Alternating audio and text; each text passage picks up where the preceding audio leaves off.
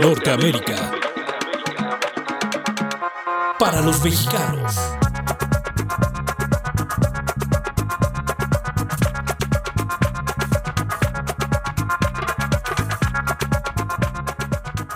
Hola, ¿cómo están chicos? Es un honor estar con ustedes en la presentación nada más y nada menos que de la primera temporada de Norteamérica para los mexicanos que arranca este 6 de junio gracias a su patrocinio, a sus porras, a su ayuda, a sus comentarios y por supuesto a toda la información que nos comparten porque se trata de hacer de este programa justamente una visión binacional desde los ojos de los mexicanos, de qué les pasa, qué les inquieta, cómo, cómo ven esta interacción permanente que hay con, con nuestro vecino del norte, en el cual estamos inmersos, nos guste o no y pues por mucho, para bien y para mal, aquí estamos viéndolo desde una perspectiva nueva.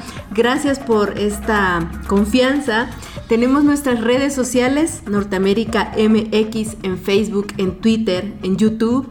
Síganos, arroba norteamérica.mx. Tenemos un podcast en nuestras plataformas eh, también con el nombre de Norteamérica para los mexicanos en Spotify, en iBox o eBox, como le quieran decir, en Apple Podcast con el nombre del programa como lo conocen aquí. Un teléfono, por favor escríbanos sus inquietudes, sus historias, cuéntenos cualquier cosa, pueden comunicarse directamente con la clave 52 del país 56 25 52 67 70. Y pues por mucho vamos a agradecer a nuestros patrocinadores sobre los que hablaremos a lo largo del programa. Ya verán quiénes son y se animaron a empujar esta primera temporada. Todos pueden ayudarnos en este tiempo en el que estamos consolidando el programa. Chicos, bienvenida cualquier ayuda. Gracias por la confianza y su tiempo nuevamente. Quédense con nosotros. Tenemos muchas historias porque las semanas pues en una revista dan para un montón de cosas y de y de líos y de chismes y de noticias y de información dura. ¿Cuál fue tu favorita, Rodrigo, en estos días? Pues en estos días yo creo que de mi información favorita y de, la más sonara fue el, el, triunfo de este de Checo Pérez, el Grand Prix de Mónaco y la diversidad de, este, de memes que salieron a raíz de la visita inesperada, porque fue inesperada, ¿verdad? la visita de Felipe Calderón en la celebración de, Checo Pérez. creo que fue los memes fueron lo más divertido. Porque Felipe Calderón siempre ha sido un blanco favorito de, de memes. Yo recuerdo en aquellos tiempos en que fue a dar una clase al ITAM, ya, ya como expresidente. Y bueno, los memeros, Dios bendiga a los memeros, se lo acabaron. Hicieron pues todo muy divertido. Yo recuerdo riéndome durante meses y meses de todo lo que él explicaba supuestamente en el pizarrón y diciendo, por ejemplo, cosas de que si la Cuba que si Felipe no puede entrar a Cuba, entonces que la Cuba entre a Felipe. Así es, y, pues yo creo que en aquella época, bueno, es que de todo salió, de todo salió y dio mucho material al saber que el expresidente de México se, no se medía con las copas y creo que eso fue un material y mucha tela para cortar para la gente que hace menos, ¿no? Sí, y pues también era un golpeteo político, es un golpeteo político, eso hay que reconocerlo, pero pues mientras nos hacen reír muchísimo. Nos ayuda muchísimo para podernos aliviar la semana. Exacto, y con esta información tan fuerte que siempre hay en México, y pues ahora con el Checo Pérez, ¿cuál fue tu meme favorito? Con Checo Pérez, pues hubo una reacción porque este, fue una coincidencia meramente. Este, justo después de que gana Checo Pérez, o sale la noticia de que Checo Pérez gana el Grand Prix de Mónaco, y se le ve con Felipe Calderón y todos sabemos que eso acabó como en copas, porque todos sabemos que eso acabó en copas, donde está Felipe Calderón acaba en copas. Y este ganó precisamente, sale la, nota de que gana el juicio entre Amber Heard y Johnny, Johnny Depp. Sale que Johnny Depp sale este, pues vencedor del, en el juicio de difamación. Y sale un meme, un meme súper divertidísimo donde están Felipe Calderón y Checo Pérez abrazados y que le dice vamos por el Johnny Depp para que siga la fiesta, ¿no? Entonces, haciendo referencia, pero por el Johnny, por el Johnny Walker, pero en lugar de Johnny Walker vamos por el Johnny Depp, ¿no? Entonces, quedó, quedó exactito. Y así los tres. La verdad que sí. La verdad es que, bueno, ojalá y, siempre nos tomáramos la vida a broma porque al final de cuentas tenemos los días contados y es tan breve la vida que, que está bien, que bueno que hay esa oportunidad de hacer de la vida una risa eh, mándenos sus memes si tienen por ahí alguna inquietud. Gracias Lord Meme, Julio Peña, a Bertín, em, que nos han hecho algunos a lo largo de la semana. Y pues nos vamos de con todo. A partir de ahora vamos con historias de éxito y de superación en la adversidad. Traemos entrevistas con gente de un talante para quitarnos el aliento. Y bueno, pues comenzamos.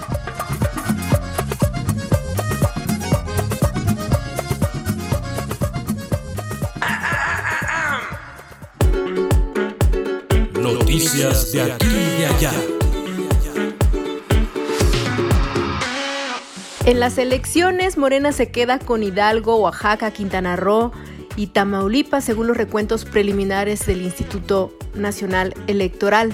La alianza de la oposición del PAN y el PRI se impone en Aguascalientes y Durango y destaca Aguascalientes porque solo había candidatas mujeres y ganó Teresa Jiménez. De cualquier forma, Morena gobernará casi el 70% de la población mexicana.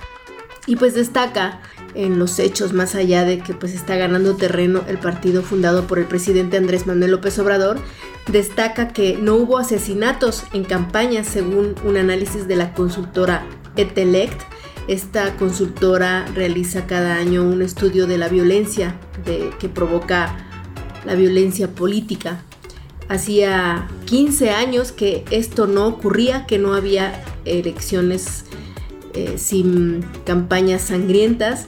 El 2021 fue el más violento de todos hasta ahora. Hubo 700 782 agresiones a candidatos, 79 asesinatos de políticos y 27 de estos asesinatos eran contra candidatos, o sea que querían cambiar la tendencia en principalmente en los municipios, que es en donde se llevó a cabo. Una explicación que hay para decir que no hubo tanta violencia en estas elecciones es porque no se había la mayoría de los estados estaba en elecciones solamente para gobernador, no para, no para municipales. Em, ahora, en la jornada de este domingo pasado hubo incidentes a destacar. O sea, no hubo violencia previa de tipo asesinatos, pero ahora hubo incidentes como cuatro desaparecidos en el estado de Durango y la cuenta de Twitter del Instituto Nacional Electoral fue atacada y desapareció un rato Tamaulipas también dio de qué hablar cuando un comando armado cerró una escuela donde había urnas y pues dejó adentro mucha gente durante un largo rato. Aún no se sabe qué ha pasado con estos votos. Y finalmente en Oaxaca no se instalaron 22 casillas por conflictos sociales en cada uno de estos lugares en donde no se pudieron instalar. Tiroteos. Noche de sábado sangrienta en Estados Unidos. Hubo 10 nuevos ataques en las últimas horas, en, la cual, en los cuales murieron al menos 13 personas y hay 59 heridos. De estos tiroteos, los mayores, los que tuvieron, la ciudad que tuvo más víctimas fue la ciudad de Filadelfia, en Pensilvania cuando tiradores abrieron fuego en contra de la multitud en una popular zona de ocio del centro de la ciudad y al menos tres personas han muerto y otras dos resultaron heridas. Pero pues no se quedó ahí el, el informe. Hay ocho ciudades donde también tuvieron cada una al menos un muerto y tres heridos. Estamos hablando de las ciudades de Somerton, de Mesa, de Phoenix, de Macon, El Paso, de Hempstead de Grand Rapids y Ecorse, o sea, ocho ciudades con incidentes violentos en Estados Unidos. ¿Quién es Marco López? Llama la atención en los últimos días porque está en segundo lugar en la competencia para la gubernatura en Arizona y Marco López es un estadounidense de origen mexicano, nació en Nogales, pero dos días después sus padres, también mexicanos, se lo llevaron para, para Arizona. Entonces creció bilingüe y quiere, una de sus principales propuestas es devolver la educación bilingüe que se eliminó de las escuelas públicas en un, en un decreto pues racista que prohibía la educación bilingüe. Y él se empoderó gracias a conservar el español en un tiempo en el que no era bien visto que se conservara. Y anteriormente a él ya hubo otro mexicano postulándose para gobernador, se llama Raúl Castro, pero pues Marco López ahora está mucho más cerca y ha llamado mucho la atención su trayectoria política porque ha sido el alcalde más joven en toda la historia del estado de Arizona porque a los 22 ganó la alcaldía de esa ciudad. Narcotráfico y el presidente Andrés Manuel López Obrador.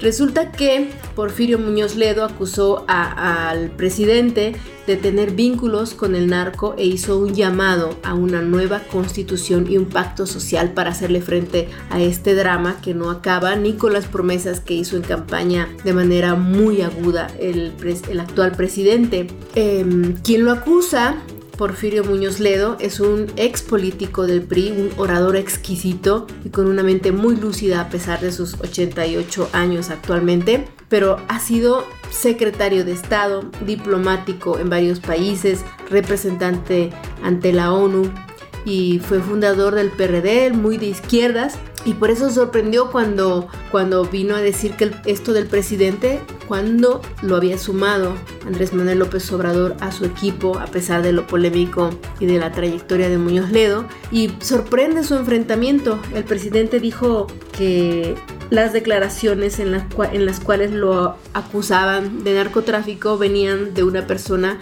nostálgica por su edad.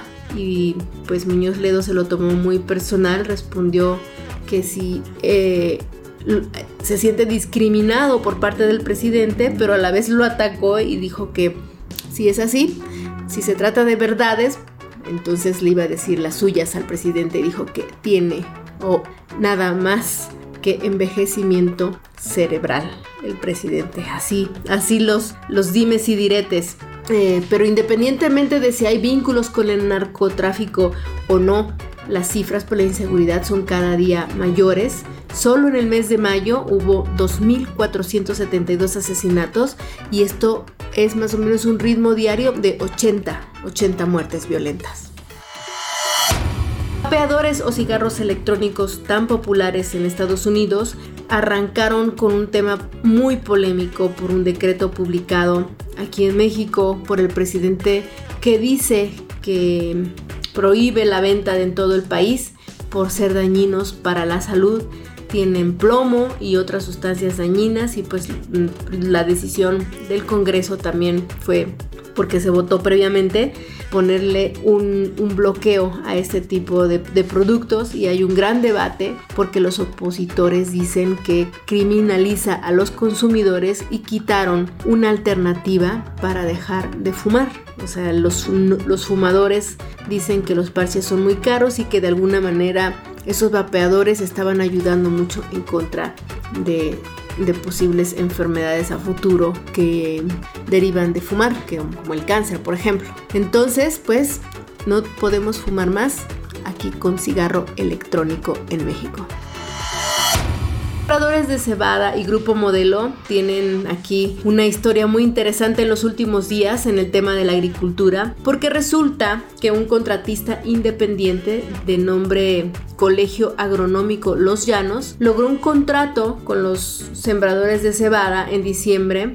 Eran, se trata de 66 agricultores para entregar supuestamente a Grupo Modelo. Finalmente no les pagó. Es un fraude por parte de este colegio agronómico y la cervecería Modelo estaba mirando para otro lado, no les respondía, decía que no era su problema, pero estos agricultores armaron tremendo, tremenda protesta allá en, Zacatecas, hasta que los escuchó eh, el grupo modelo y, decidió dar un presupuesto de alrededor de 7 millones de pesos para 60 campesinos para de alguna manera compensarlos por este embrollo que armaron, armó este proveedor que es independiente y, y ahora eh, pues Grupo Modelo tiene que salir a dar la cara a pesar de que había dicho que no era su problema y va a indemnizarlos con dos condiciones a estos agricultores. La primera es que demanden judicialmente y la segunda es que si ganan que le paguen. COVID sigue dando problemas y dolores de cabeza y ahora tenemos una buena nueva entre estas malas noticias de COVID que nos llegan todavía de vez en cuando con algunos fallecimientos y estas para nuestros mexicanos en Estados Unidos que están viviendo allá porque la Oficina de Servicios de Ciudadanía e Inmigración decidió que no va a ponerle ninguna carga pública a los indocumentados que recibieron ayuda por el COVID. Eh, no serán castigados y pretende que se pierda el miedo eh, en algunos casos de los trabajadores de primera línea eh, para en casos de crisis puedan contar con ella y que no haya una estigmatización o un cargo o un castigo por parte por haber recibido una ayuda pública y ser considerados una carga pública. esta oficina aclaró que esto no quiere decir que no seguirán aplicando los castigos por carga pública en otros casos y que puede afectar todavía si se pidió ayuda pública de otro tipo cuando se haga la solicitud, si es que se hace, de la Green Card. Norteamérica para los mexicanos.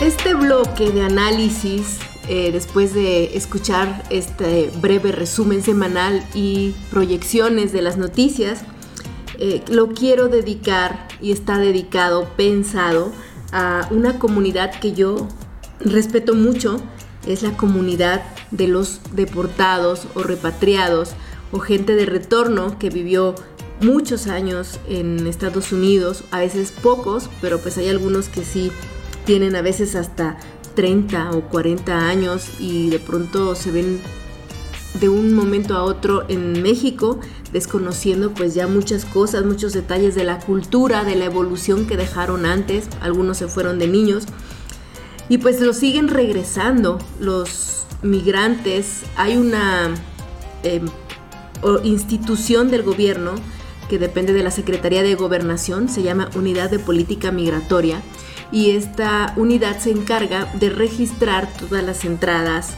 y devoluciones de migrantes.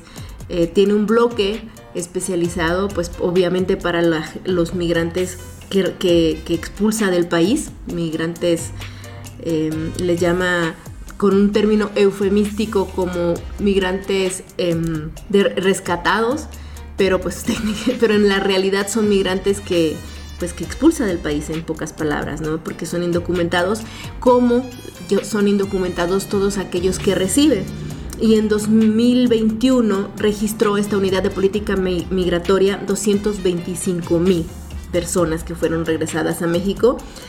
Esto significa un ritmo de aproximadamente 30 personas al día y estas cifras se mantienen en 2022 entre enero y abril, que es el último corte que tiene registrado y que revisamos en las últimas horas aquí en Norteamérica para los mexicanos, llevan sumados alrededor de 96 mil migrantes de retorno.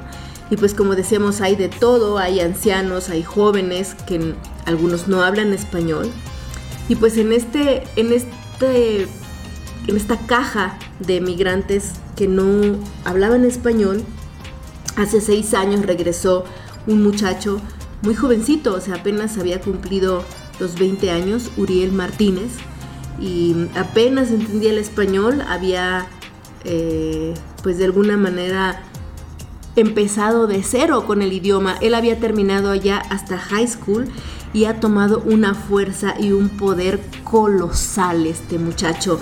No se imaginan en qué se transformó en México con esta capacidad de adaptación que, tienen este grupo de migrantes y de, poder de hacerse a sí mismos nuevamente y empezar de ceros independientemente del género, de la edad o de las condiciones en las que lleguen. Pero pues basta de preámbulos y vamos a escuchar la historia de este chico que es por mucho ejemplo de esta comunidad de migrantes en retorno.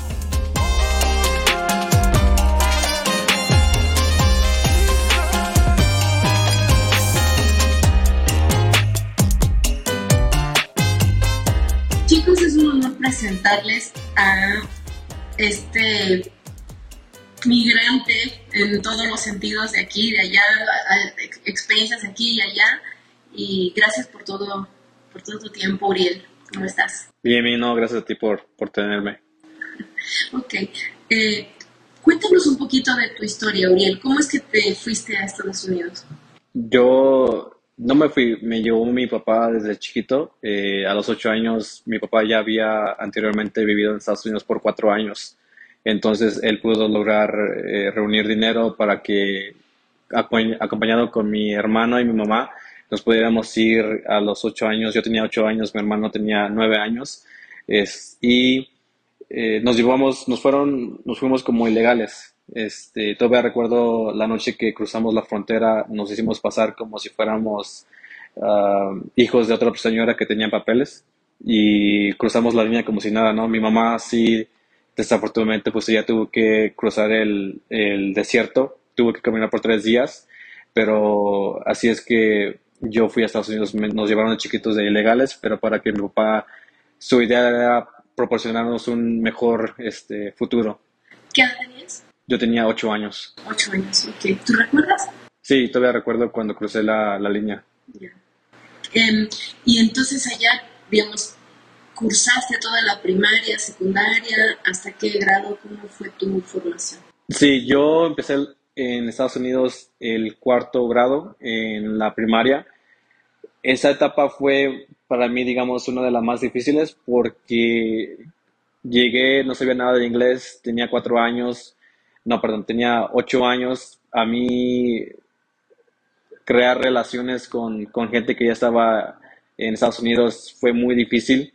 Eh, lo que me ayudó, me ayudó mucho a mí era que tenía mi hermano que era un año, bueno, es un año mayor que yo y pues cuando no tenía con nadie que jugar en el recreo iba con mi hermano.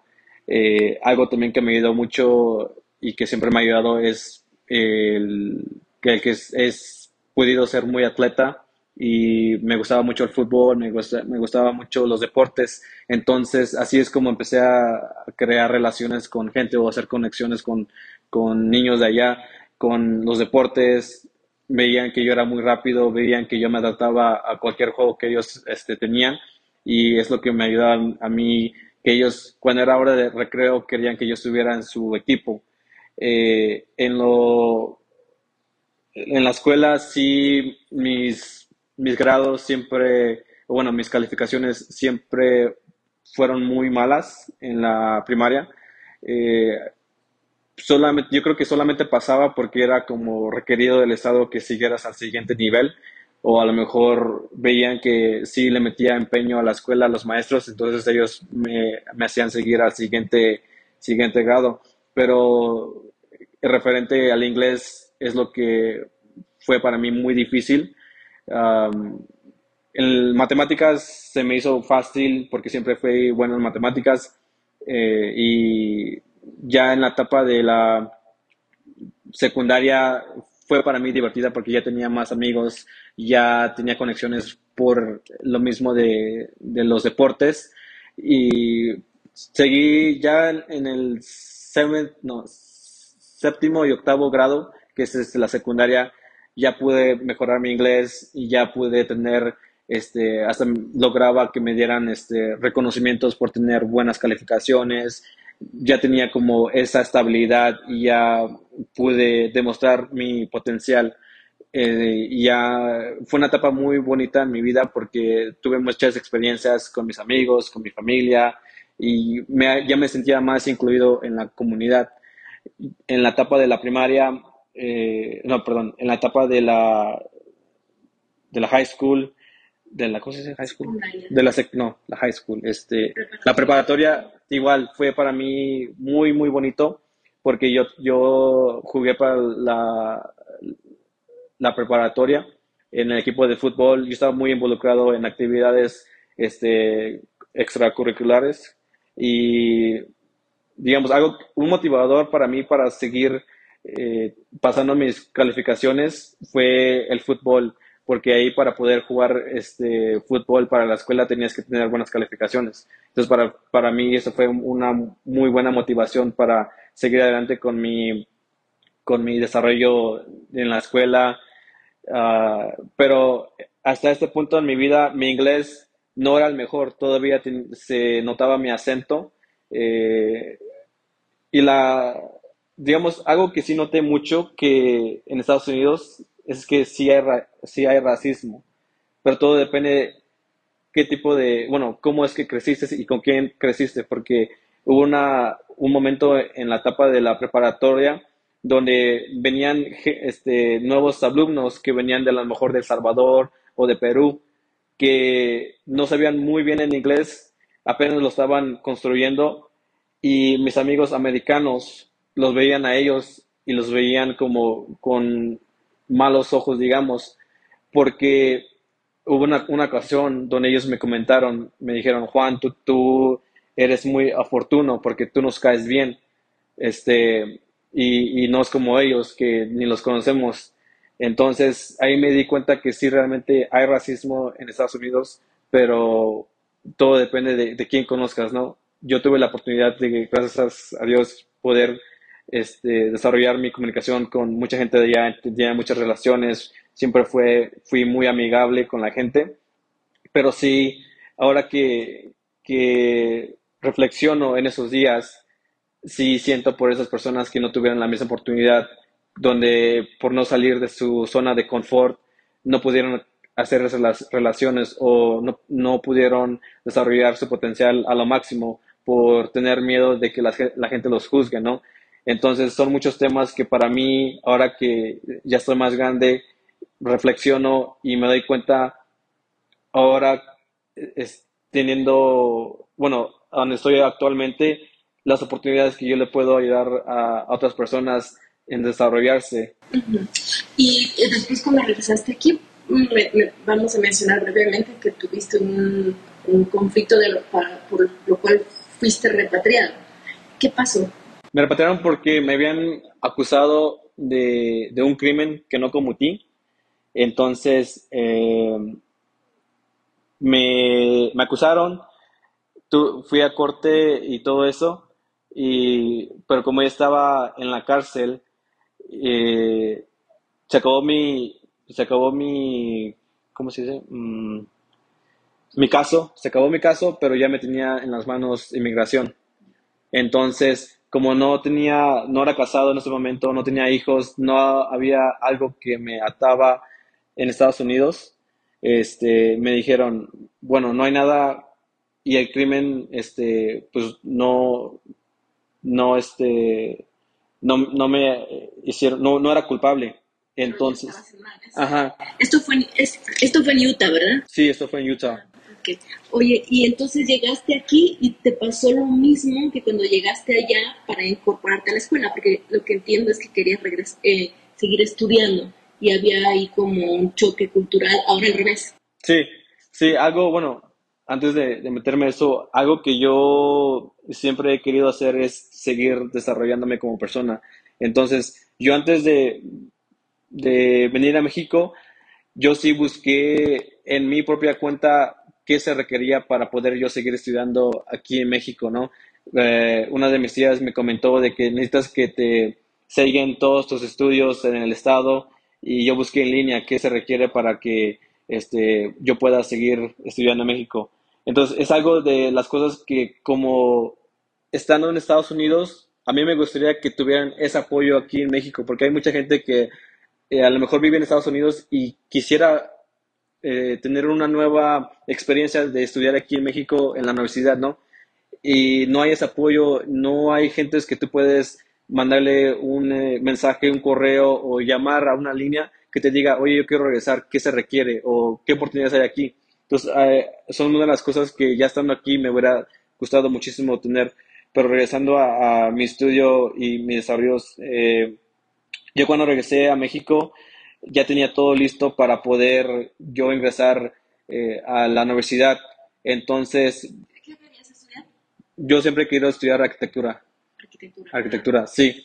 Eh, entonces regresé, hice el examen para la, poli, Politécnico, pero no me quedé porque algo de la Politécnico es te ponen muchas cosas referentes a la historia de México en sus exámenes para ingresar. Y yo como no sabía nada de la historia de México, sí estudié, pero pues no, mucho de eso no se me grabó. Entonces no logré quedarme. Y para que no dejara pasar el tiempo, yo decidí meterme a una escuela de paga. este, entonces yo tuve que buscar la manera de trabajar y estudiar. entonces me metí a la universidad por una escuela de, paga y ahí es donde entró el choque de las culturas porque estando aquí como mexicano y por mi español era, no era el mejor, entonces la gente sabía que yo no era de aquí y de alguna manera se sentían como amenazados, digamos, porque yo llegué aquí con el inglés, este, ellos son cosas que para ellos no era común ver y yo sí trabajaba en ese momento y por, el, por ser bilingüe, aquí en México te dan mucho, tienes más oportunidades. Entonces, ellos veían que trabajaba, me iba bien y también venía a estudiar y me iba bien en la, escuela también, ¿no? Entonces, de alguna manera se, sentían amenazados y por la cultura, ese, ese choque de cultura, se me, a mí se me hizo muy difícil al principio adaptarme de cómo es ellos que interactúan entre ellos, ellos aquí sí se llevan muy pesados, aquí se, son muy, este, eh, cotorrean mucho, digamos, ¿no? Es algo que yo no estaba tan acostumbrado en Estados Unidos. En Estados Unidos yo era más relajado, más, este, neutral, pero aquí no, aquí sí, este, el albur es, es muy diferente que allá. Entonces, yo sí me enojaba muy rápido, porque yo pensaba, a lo mejor lo hacían a propósito. Es, donde el, el, choque cultural a mí me, me, me estresó mucho al principio pero ya aprendí que, que, aquí es como la gente se lleva, aquí es como ellos interactúan entre ellos. Entonces, eh, sí me tomó tiempo para adaptarme y durante toda mi carrera eh, me empezaron a decir gringo o gabacho, ¿no? Es, es, un apodo que se me quedó en la universidad, pero por lo mismo de que sabían que yo venía de Estados Unidos y así, y ya después pues me, me, me empecé a adaptar y empecé a ser más este, neutral otra vez y, ya sabía qué onda, ¿no? Pero sí, sí batallé al principio. Entonces eres un, chico ideal para ser puente porque has chocado con las dos culturas y has sabido, digamos, de alguna manera enfrentarlas o si no, para no usar un término como de confrontación, pues sí entenderlas a las dos culturas, ¿no? Entonces eso me lleva a hacerte una pregunta ahora que, que ya terminaste la universidad, que eres arquitecto y que estás ya metido en una empresa, que ahorita vamos a hablar un poquito más, ¿hacia dónde podemos encaminarnos para hacer equipos entre las dos culturas binacionales, como tú lo llamas correctamente? ¿no? ¿Qué, qué, qué nos hace falta para hacer equipos entre mexicanos de los dos lados de la frontera? Una visión que yo tengo con la binacionalidad, binacionalidad es que lleguemos al punto donde no importa donde tú estés, no importa si estás en Estados Unidos, no importa si estás aquí en México, o no importa qué, has vivido, pero como tú lo, acabas de mencionar, crear ese puente de conexión, crear esa, esa conexión que es muy, muy difícil que alguien obtenga porque es, es un tipo de experiencia como humano vivir en dos culturas. E, es, es, algo único, digamos, y yo estoy muy agradecido por tener esa oportunidad, porque no solamente tienes tu cultura mexicana, también tienes la cultura de Estados Unidos.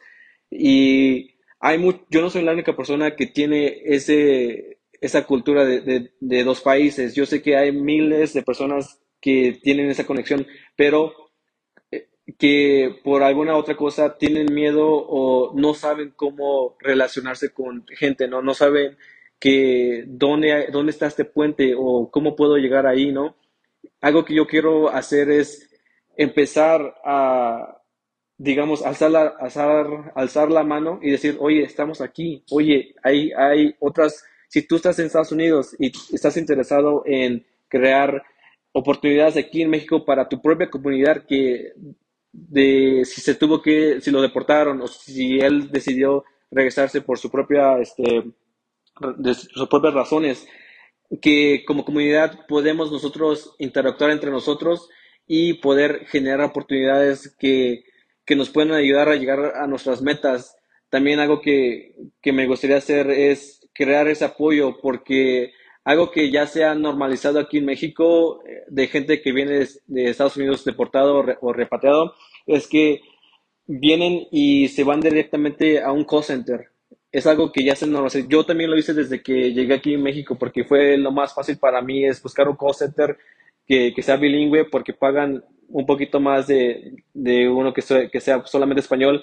Pero yo quiero romper ese estigma y crear algo nuevo y algo positivo, positivo para la comunidad. Yo ahorita me dedico en bienes raíces eh, y trabajo para la compañía de Cebolla.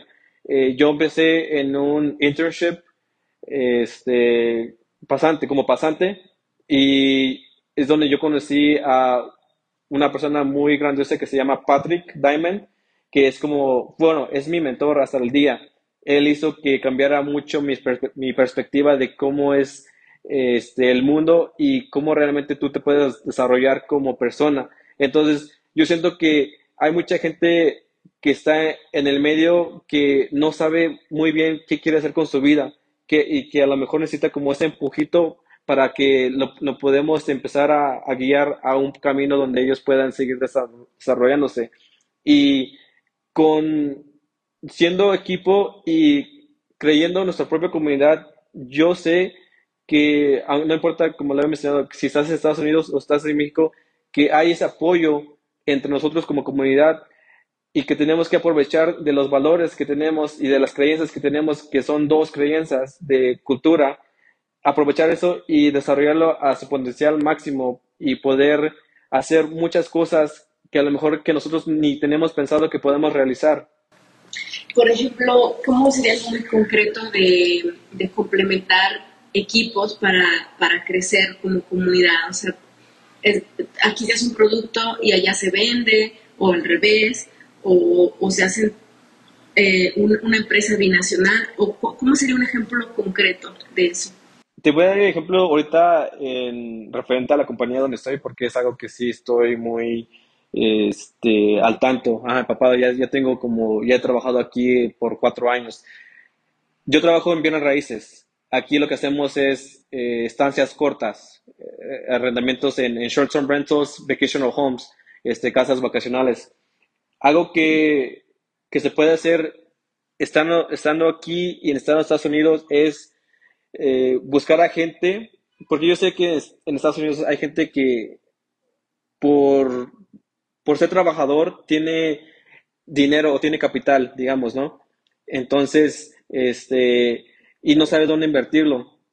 Hay gente que, vive en Estados Unidos y tiene capital y lo quiere invertir en su, en su país, en México. Quiere que como mexicano que el, el país siga creciendo. Entonces, hago una oportunidad donde podría, donde puede crecer más oportunidades es en, en este que te comento en bienes raíces de estancias cortas, pero no solamente es estancias cortas, también es hospitalidad, también es administración de propiedades, también tiene que ver con mantenimiento.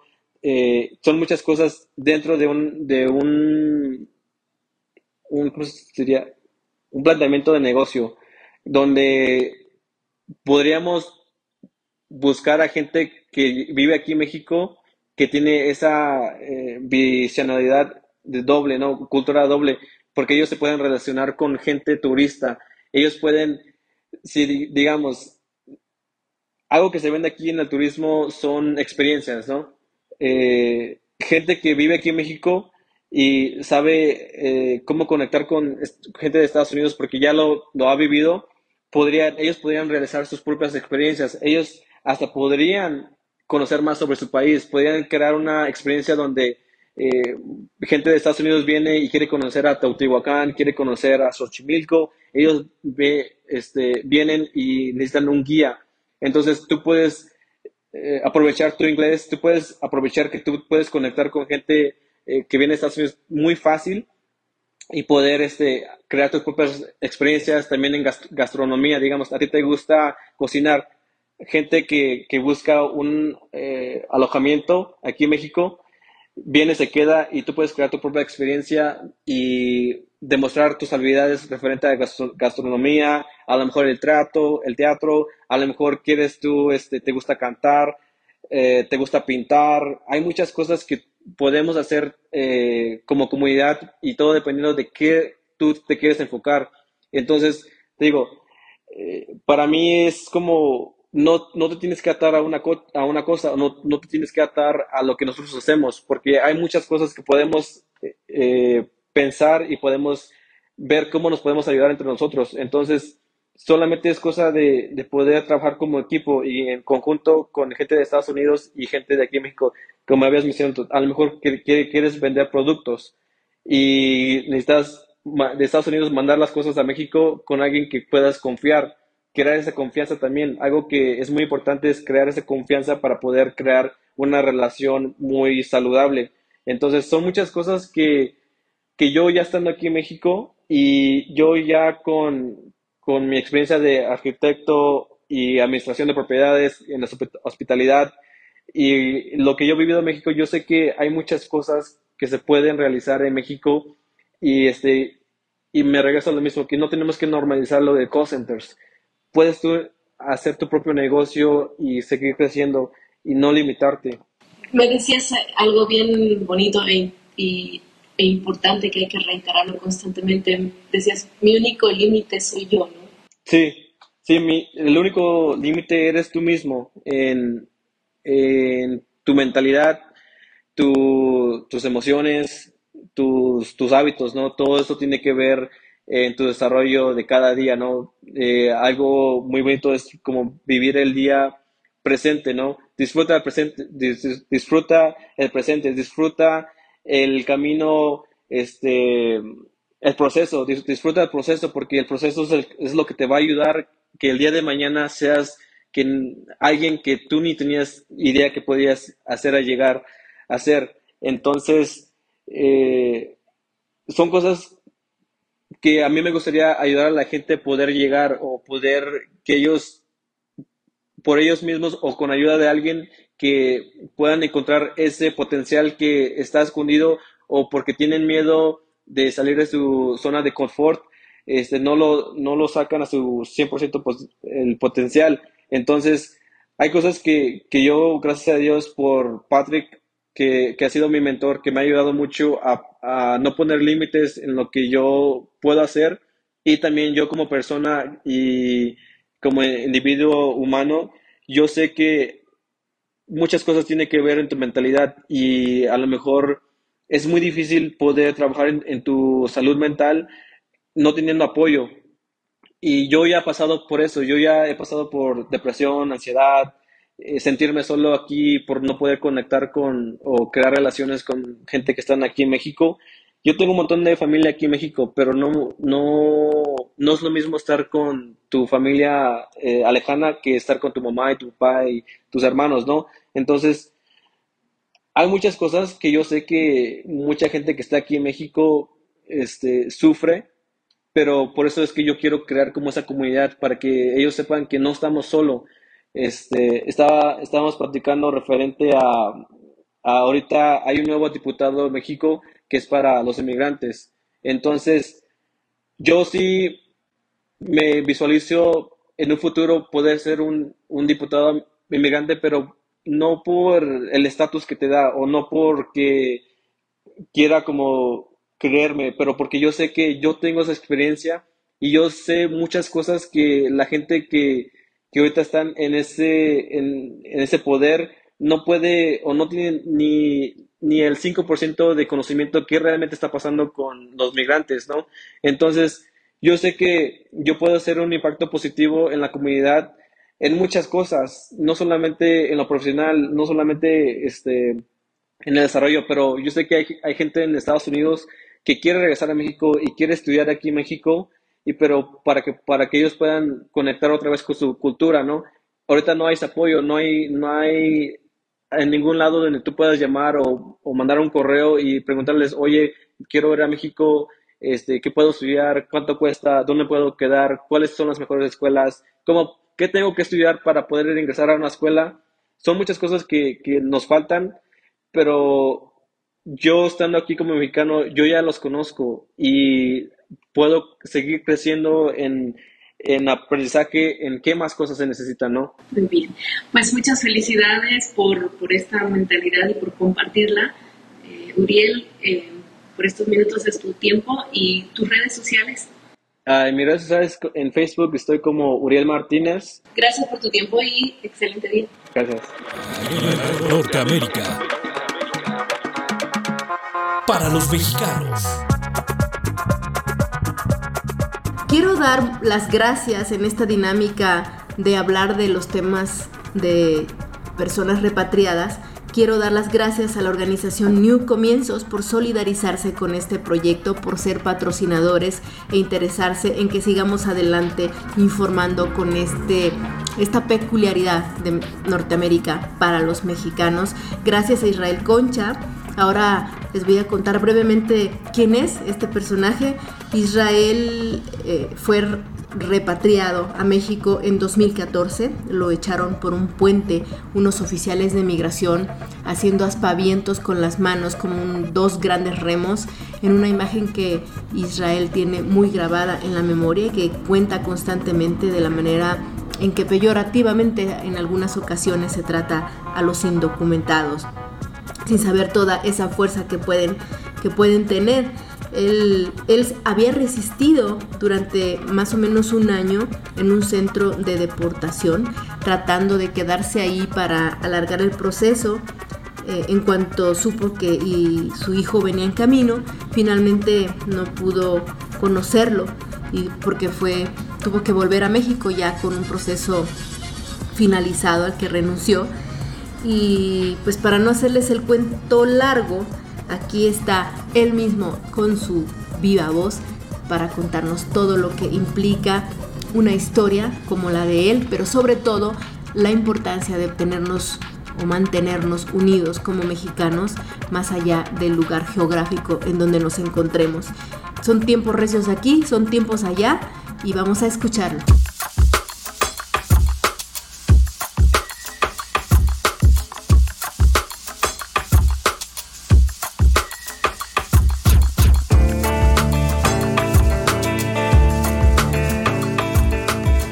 Israel, muchas gracias por tomarme esta llamada. Bienvenido al programa. Buenos días, Gardenia. Mil gracias por la invitación el día de hoy. Muy bien. Isra, eh, pues tú eres fundador, como explicaba en la introducción, de esta organización New Comienzos, que durante mucho tiempo ha dado cobijo a los migrantes de retorno, eh, con todo lo que implica el ser un repatriado y todas las características de las repatriaciones tan, tan adversas. Em, pero, pero bueno, vamos a hablar de dos, de dos etapas eh, y, la más importante por la actualidad. ¿qué, ¿En qué situación se encuentran actualmente las personas que son repatriadas? Bueno, Gardenia, es un tema que conocemos muy bien.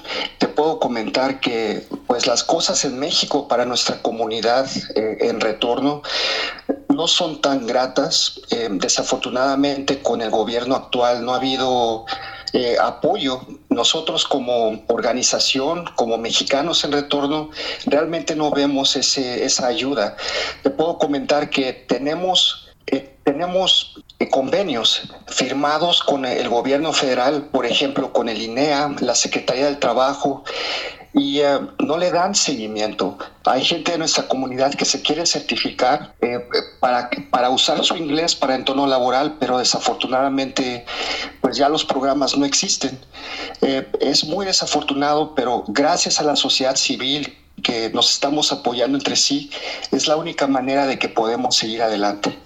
Cuando hablas de que no hay apoyo, ¿se, ¿se, refiere específicamente al seguimiento de ciertos programas o hay algo más que, que a diferencia de otros tiempos ha cambiado. Sí, correcto, e, es ambos. Por ejemplo, seguimiento de ciertos programas como eh, el seguro de desempleo, eh, poder tener apoyo en cuanto a, becas para pues, seguir eh, estudiando en México. por ejemplo, proyectos em, constructivos con la Secretaría del Trabajo, eh, pues ya no existen esos programas. Con el INEA que podíamos certificar nuestro inglés para entorno laboral o también clases de español gramatical, cultura, historia, eh, ya no existen tampoco. También eh, la manera en que se nos ve a los mexicanos en retorno. En este momento, pues todo el trabajo que veníamos ya haciendo durante años, pues sentimos que tenemos que volver a empezar, ¿no? Nos contactan personas que han sido repatriadas recientemente y eh, están teniendo, pues, eh, una mala experiencia con el gobierno. ¿Qué aconsejas entonces, Irra, una vez que llegan un mexicano que a veces pues ni siquiera recuerda al país porque se fue desde muy pequeño. ¿Cuáles son los pasos que debe seguir una vez en México? Bueno, de que tengan un plan, si tienen familia en México, que, que puedan contactarlos, que, que traten de pues reconectar con sus familiares para tener un lugar donde, donde llegar, empezar a conocer las ciudades, pero más que nada que se acerquen a esta comunidad que eh, binacional conformada por dreamers, personas repatriadas, mexicanos en retorno, familias binacionales que se apoyan entre sí. Si hay una red de colaboración entre varias organizaciones en prácticamente todo el país, ¿no? Eh, desafortunadamente no hay fondos, son ah, eh, ciudadanos que quieren apoyarse entre sí, pero eh, sí podemos brindar un, cierto nivel de apoyos, ¿no? Por ejemplo, apoyo emocional, legal, apoyarte a buscar empleos bilingües sobre todo, y ah, entre otros. Pero pues seguimos adelante tocando esas puertas. ¿Cómo, cómo acercarse con, con la comunidad binacional? Bueno, por ejemplo, con New Comienzos nos puedes buscar en redes sociales, arroba New Comienzos, Facebook, Twitter, Instagram, YouTube. Eh, también tenemos eh, eh, un teléfono de WhatsApp donde nos puedes contactar a cualquier hora. Tenemos muchos voluntarios que son mentores que al momento de que ellos regresaron también pasaron algo similar y ahora pues quieren apoyar con esa cadena de solidaridad, ¿no? Apoyar a otros. Ellos entienden muy bien lo que, lo que estás pasando y estamos dispuestos pues a, apoyarte a que eh, tengas un nuevo comienzo en México, ¿no? Eh, se trata... Eh, esa es una... Sí es una muy buena manera de, conectar con nosotros rápidamente, pero sí existen varias organizaciones que pues trabajamos día con día en este tema. Entonces, digamos, acercarse con ustedes y en el tema, por ejemplo, de papeleo, que siempre es el que más se les complica. O sea, supongamos que alguien no puede acercarse tan pronto con, con las organizaciones, ¿qué tiene que hacer? ¿Cuál es el ABC del papeleo? Bueno, es algo curioso porque si tú quieres tramitar tu INE, por ejemplo, ¿no? Pues vas a necesitar un comprobante de domicilio, pero acabas de llegar. Eh, vas a necesitar dos testigos, pero no conoces a nadie, ¿no? Entonces, una vez más, la idea es, pues, apoyarnos entre sí. Eh, yo que, que ya llevo tiempo en México, te puedo brindar mi, un comprobante de, de domicilio Puedo acompañarte al, al INE a que tramites tu credencial para votar, por ejemplo, ¿no? Eh, lo que recomendamos altamente es eh, tratar de tramitar eh, cualquier identificación, puede ser el INE, el pasaporte. durante tiempos de pandemia todo se paralizó. teníamos miembros de nuestra comunidad que eran indocumentados en su propio país por varios meses. Eh, han sido tiempos difíciles, pero mira, poco a poco eh, tenemos más proyectos, estamos saliendo adelante como comunidad. Sobre todo ser paciente, ¿no? De que si veas que hay más y mejores oportunidades para nuestra comunidad en México. Entonces se trata, digamos, básicamente de sacar rápidamente una identificación para como paso primero. Eso es urgente siempre. Correcto, es urgente porque ya teniendo pues un comprobante que amerita que eres ciudadano mexicano, eh, empiezan pues, eh, eh, puedes empezar a, tramitar más papeleos, ¿no? Desde sacar tu seguro social ya que estés trabajando, poder aplicar para un empleo y muchas cosas más, ¿no? Ese sería el consejo más grande de que trates de tramitar una identificación oficial como el INE, el pasaporte, por ejemplo. Chicos, para quienes no conocen a Israel Concha, él fue repatriado, recuérdame el año, Israel. En el 2014. En 2014 y fundó esta organización New Comienzos y pues con el paso del tiempo eh, obtuvo ciertos apoyos por parte del, del Estado, la organización, que se, se cortaron posteriormente, como bien escuchamos, pero también tuvo la posibilidad de regresar a Estados Unidos bajo términos de una visa U Em, por, por, antecedentes de, robo allá en, Texas, donde vivía, en Corpus Christi. Y pues ahora está nuevamente en Estados Unidos y eso nos lleva ya un papel a, a, platicar con él sobre esta experiencia de regresar y de la oportunidad de apoyar desde allá a la comunidad aquí. ¿Qué tan complejo es Israel? Eh, muchas gracias, Gardenia. Y a propósito, eh, eh, mi tema en cuanto a inmigración fue pues ser indocumentado, ir manejando rápido en el freeway.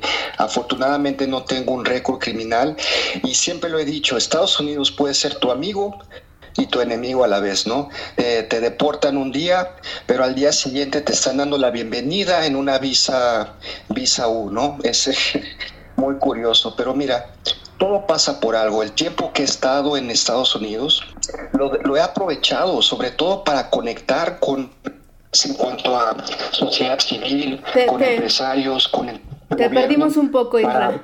Eh, cuando dijiste que, que lo habías aprovechado, se cortó un poco. ¿Podrías repetirnos en qué lo has aprovechado? Claro que sí, Gardenia. Eh, afortunadamente estamos conectando ya de este lado de la frontera con sociedad civil, con empresarios, con entidades de gobierno, donde podemos eh, buscar más y mejores oportunidades para nuestra comunidad binacional, tanto en Estados Unidos como en México. Pero el tema de los empleos es, es muy importante para nosotros. En este momento hemos apoyado a más de 50 mil personas con varios servicios.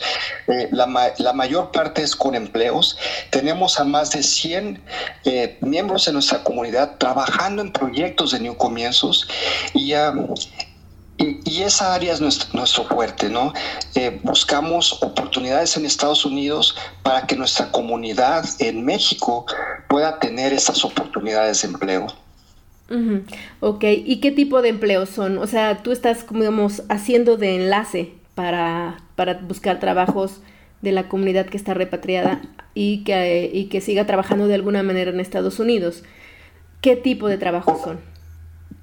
Correcto, y iniciamos con una industria que siempre nos abrió las puertas, que, que son los call centers.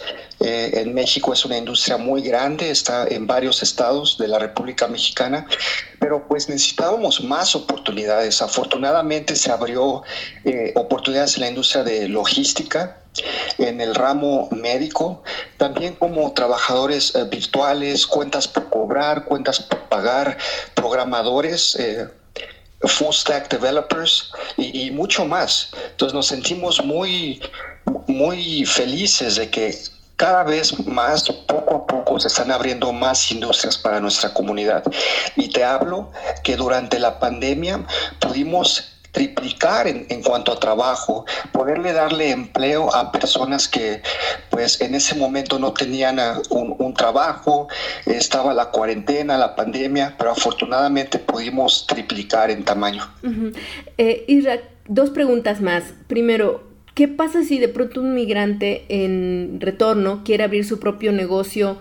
Pues tanto para mantener el enlace con Estados Unidos o hacerlo aquí mismo en México. ¿Qué hacer y qué no debe hacer una, una persona con estas características en el tema de autoempleo o de creación de negocio? Precisamente eso es lo que recomendamos. Eh, que uses todos tus conocimientos que adquiriste en Estados Unidos, todas esas certificaciones del siglo XXI que de cierta manera en México todavía no se dan y trates de construir algo, ¿no? Aunque sea algo pequeño, pero sabes que es tu propio esfuerzo, tu propio negocio, que puede llegar a crecer mucho más, ¿no?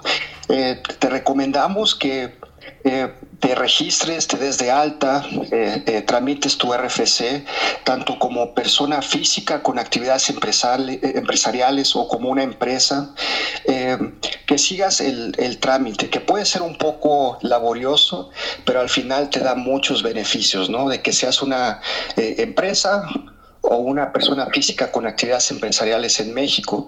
Eh, ten mucho cuidado con, con el SAT, trata de hacer las cosas bien desde el principio para pues para evitar cualquier dolor de cabeza futuro. ¿Y, ¿Y, qué va a hacer de ti? Cuéntanos, ¿qué, ¿qué sigue después de esta, digamos, este giro que dio tu vida? Pues mira, muy emocionado Gardenia, porque ese es el propósito principal de New Comienzos, poder eh, conectar con nuestra comunidad en ambos lados de la frontera. Y poco a poco lo estamos haciendo. Eh, este año, por ejemplo, New Comienzos se está expandiendo. Ya abrimos nuestra segunda oficina eh, en Estados Unidos, en Las Vegas, Nevada. Y este año me vas a ver conectando con más actores eh, de nuestros eh, temas de inmigración, pero no solo en, Nevada, sino en, eh, en, otros estados fuertes, ¿no? Como California, como Illinois, por ejemplo, como Georgia. Tenemos muchos amigos en Atlanta. Entonces, estoy muy, muy contento de este paso. También te quiero comentar que lo estoy aprovechando porque a finales de año regreso a, a México, ¿no? Entonces, quiero realmente pues conectar lo más posible a favor de nuestra comunidad binacional. Entiendo. ¿Vas a vivir aquí nuevamente en México? Eh, ese es el plan, eh, regresar a la Ciudad de México. Sé que ya eh, mis compañeros de New Comienzos en, la Ciudad de México me, me extrañan y pues cómo ha cambiado mi, mi, vida, pero te puedo decir que para mí solo hay un hogar que es México y todo esto que hago pues es a favor de que siga creciendo la organización, pero mis planes es regresar a México este año. siempre eres bienvenido aquí Israel y bienvenido a este programa. Gracias por, por estar eh, solidario con, con, la comunidad. Se siguen repatriando en más volumen. De eso hablamos un poco al principio, eh, antes de, de esta llamada. Y pues adelante, gracias por eh, estos minutos también, Israel. Gracias, Gardenia. Y créeme, se extraña mucho eh, la comida, visitar lugares. Nuestro país es tan hermoso que eh, es otro consejo que le doy a nuestra comunidad, que cuando regresan a México no lo vean como algo malo, véanlo como una nueva oportunidad de, de seguir con sus sueños. Nuestro país es muy hermoso. Gracias, Israel, y hasta pronto. Hasta luego. Muchas gracias, Gardenia. Saludos a todos. Saludos. Norteamérica. Para los mexicanos.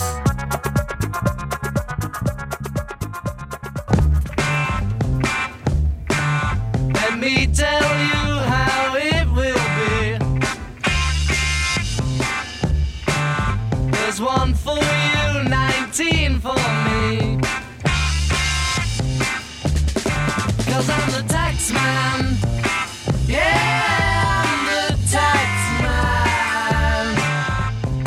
En los últimos días ha habido mucho problema aquí en México para sacar una cita con Hacienda, porque entre que estaba la pandemia y luego está el tema de finalización de los impuestos anuales, y creo que es más fácil sacar una cita con, con Joe Biden que actualmente con Hacienda. ¿Cómo te ha a ti? ¿Tú, pagas impuestos, Rodrigo? Sí, yo pago impuestos. Eh, hace poquito precisamente también hice, tuve que sacar una, eh, una cita para poder renovar mi, le llaman aquí, este, firma electrónica. Y porque se me caducó, que es una factura y ya no pude hacer nada. Y entonces tuve que sacar cita y afortunadamente no me tocó tanta gente. Eh, porque fue meses antes de que pasara como que todo esto que hemos visto de las filas enormes que hay en reforma para poder sacar una cita o entrar al SAT. Y este, pero es muy complicado. Y creo que todos los ciudadanos nos hemos quejado de lo mismo, de que es demasiado complicado tanto entender como, como, como descifrar las cosas que se necesita para, para el SAT, ¿no? Sí, es el sistema de fisco mexicano nunca ha sido, nunca ha brillado por su por su eficacia y su sencillez y lo y yo creo que una de las cosas que hace más pesado que no se pague los impuestos a pesar de todos los impedimentos que hay es otra cosa, es que no estás muy seguro que se le va a dar el mejor uso al pago de impuestos. Sí, efectivamente, creo que la principal duda es esa, porque vaya, no, no vemos como tangible los cambios, ¿no? O sea, por ejemplo, en otras localidades, en otras partes del mundo, se ve como los impuestos que se pagan, que a veces son más altos que aquí en México, eh, pero se nota la diferencia incluso en las calles, en transporte público, eh, incluso en la policía de la ciudad. Y aquí no, aquí lamentablemente es, es, mínimo los cambios que vemos y si hay cambios muchas veces vienen eh, en conjunto o de la mano con, con, la, con la sociedad privada, ¿no? Con, con, la industria privada. Sí, o sea, seguimos viendo las banquetas todas sucias y, y, destartaladas y las calles llenas de baches y los camellones sin flores y es antiestético y no hay que es otra forma de de distribuir los impuestos y terminan presidiéndose a subsidios, que está bien en ciertos lugares, en ciertos momentos, pero vaya, siempre hay un impacto y un peso, luego lo que se roban, el, darte cuenta de que a dónde se van esos impuestos. Y pues un sistema complicado, en pocas palabras, que no pasa en Estados Unidos o pasa de otra manera la recaudación, es allá tienen unas formas más agudas de persuadirte para que pagues impuestos. Por ejemplo, los padres que no pagan impuestos después tienen problemas para sacar créditos para que sus hijos estudien. Eso es muy complicado. Pero para esto me es grato poderles presentar a partir de ahora un nuevo segmento que vamos a tener con una chica, nada más y nada menos, como me gusta presentar con todo bombo y platillo, que Gina Parra es una mexicana licenciada en contaduría y especializada en finanzas, fundadora de la empresa Cima Tax y radicada en Raleigh. Ella nos va a explicar de manera general y federal para que cualquiera que la escuche puede tener la certeza de que lo que nos va a decir aplica en cualquier estado. Entonces, a partir de ahora la vamos a escuchar y es un gusto que esté con nosotros.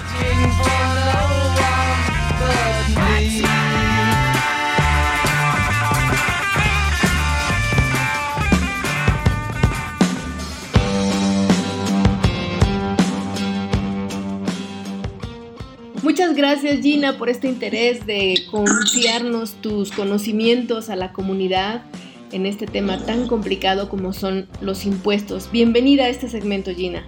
Hola, Gardenia, buenos días. Mucho gusto de saludarlos. Este, gracias por la invitación. Em, siempre se cree que en Estados Unidos puede funcionar de manera similar que en nuestros países latinoamericanos y particularmente en México en el tema de impuestos y pues me han comentado que a veces les ha traído dificultades, por ejemplo, al momento de pedir crédito para los hijos si no tienen, si no han pagado impuestos, pues se los niegan y hay muchas complicaciones, Gina. Pero más allá de esto, ¿qué otras ventajas tiene pagar impuestos en Estados Unidos? Ah, pues mira, el pagar impuestos es como el, la llave para, para abrir muchas puertas aquí el pagar impuestos te da la oportunidad de, ejemplo, tener una, tu propia casa, agarrar un crédito con el banco. Cualquier institución financiera, lo primero que te va a pedir son tus, tus declaraciones de impuestos. También si tú vas al médico, quieres aplicar para algún apoyo este, con algún hospital o con alguna clínica, lo primero que te van a pedir son tus declaraciones de impuestos. Este, aquí pues es una ley establecida que todas las personas y empresas, empresas tienen que presentar su declaración de impuestos este, en tiempo y si no lo hacen en tiempo pues lógico que hay, que hay este, la oportunidad todavía de presentarla después. Ok, y hablando de impuestos precisamente y todas estas ventajas que nos has mencionado, em, ¿de qué manera podemos entender la, ventaja de pagarlos desde, desde una persona física, de, como un individuo o como una empresa? O sea, ¿qué, qué nos conviene más como, como pagadores de impuestos hacer? Pues mira, por ejemplo, si tú eres un trabajador de una compañía, este, lógico que eres una persona física y vas a presentar tu declaración individual pero muchas veces puede ser un trabajador y al mismo tiempo tener este, un, trabajo extra en donde pues no te van a dar una forma W2, sino te van a dar una forma 1099. Entonces ahí pues se va a presentar una declaración como un trabajador con una forma W2 y al mismo tiempo en esa misma declaración vas a declararle al gobierno que están recibiendo otro ingreso por, otro, por, otra, ah, por otra parte. Entonces ahí vas a utilizar este, una declaración, podría ser de negocios, pero misma dentro de tu declaración individual. Entonces, vamos a irnos por partes, a ver, ¿qué tipo de empresas hay y qué nos conviene eh, a nosotros si en determinado momento pensamos o nos dicen que es mejor pagar a través de una empresa? no, ¿Cómo podríamos organizarnos? ¿Qué nos conviene? ¿Qué tipos de empresas? ¿Y por qué pagarlo con una empresa y no de manera individual? Ok, mira, por ejemplo, si tú estás trabajando, normalmente las personas aspiran a, ser, a tener una empresa o deciden tener una compañía cuando este, dentro de su mismo trabajo les ofrecen ser una compañía o ellos ya son ah, expertos en lo que hacen y deciden abrir su propia compañía. Entonces es bien importante que estas personas tengan un poquito de conocimiento de qué tipo de compañía este, abrir. Ah, por ejemplo, si tú eres una persona que va a ganar que no aspira a ganar mucho, pueden ser unos 100 ah, mil dólares más o menos, este, tú puedes abrir tu compañía como y ser un sole proprietorship, que es la compañía más pequeña que podemos tener este, en la clasificación. Entonces, ah, si tú eres un sole proprietorship, va, vas a ser tú solamente el dueño, no necesita tener más accionistas ni nada. Tú eres el único dueño y vas a declarar tu, tu ingreso en la declaración personal Dentro de la declaración personal hay una sección que se llama Schedule C y ahí vas a declarar la información de tu negocio. Ajá, entonces estamos hablando de cuántas, cuántos tipos de empresas hay en Estados Unidos. Mira, hay varias, pero las básicas son sole proprietorship, que es la compañía más pequeña. Tenemos partnership, cuando son dos personas o más. Tenemos una LLC, tenemos la corporación y tenemos la S corporation. Son cinco. Son cinco las que más se usan. Puede, lógico que hay más, pero estas son las que más se usan. ¿Y cómo puede saber alguien que quiere abrir una empresa cuál le conviene? Ah, mira, depende de lo que él, de la explicación que la persona le vaya a dar cuando vaya a abrir su compañía normalmente le van a decir esto, tienes la opción de un sole proprietorship. Si tú eres solamente una persona, tienes la opción de ser sole proprietorship, LLC, corporación o S corporation. No puede ser un partnership. Ahora, algo importante, dice, bueno, yo soy, soy, soy un único dueño, pero no quiero ser un, un sole proprietorship, no quiero ser un LLC, yo quiero ser un partnership entonces voy a poner a mi esposa porque entonces ya vamos a ser dos personas. Y entonces la ley dice, no, si tú vas a incluir en tu compañía a tu esposa, entonces ya vas a ser como un sole no puede ser un partnership. Muchas veces las personas dicen, bueno, yo no quiero ser un sole porque voy a presentar mi declaración dentro de la declaración personal y yo quiero desligar todo esto. La opción es bueno, este, tienes que tener un, un, miembro más para que pueda ser un partnership. De esta forma, tú ya vas a declarar tu, la declaración de negocios por separado a la personal y lo vas a hacer por medio de la forma 1065. Cuando tú haces esto, las ganancias se dividen y tú vas a obtener una K1 y la, el otro miembro otra K1 que al mismo tiempo estas formas se van a presentar en la declaración personal. ¿Qué es la K1? Ah, es la, el reporte de las ganancias y las pérdidas que tuvo el, la compañía. ah, por ejemplo, ahí va a decir qué compañía tú tú estás reportando este, y cuánto quedó al final de ganancia. Por ejemplo, si son dos personas y la ganancia fue de 50 mil, bueno, y cada quien tiene el 50% este, de, de, la compañía, bueno, entonces va a querer decir que tu K1 va a ser de 25 mil. ok, entonces lo que entiendo es que si tú eres solo, te conviene toda, todas las otras cuatro compañías excepto la partnership, ¿cierto? Exacto, sí. Ajá. Y ahora que no hay más. Ajá, y de esas cuatro tipos de compañías, ¿de qué depende que yo escoja una de ellas? Ok, de las otras. Por ejemplo, te decía, la sole proprietorship, pues eres un único dueño, todo se va a presentar dentro de tu declaración personal y es la más pequeña. ¿Ok? La, la, LLC, tú vas a decidir ser una LLC cuando ya tengas más trabajo.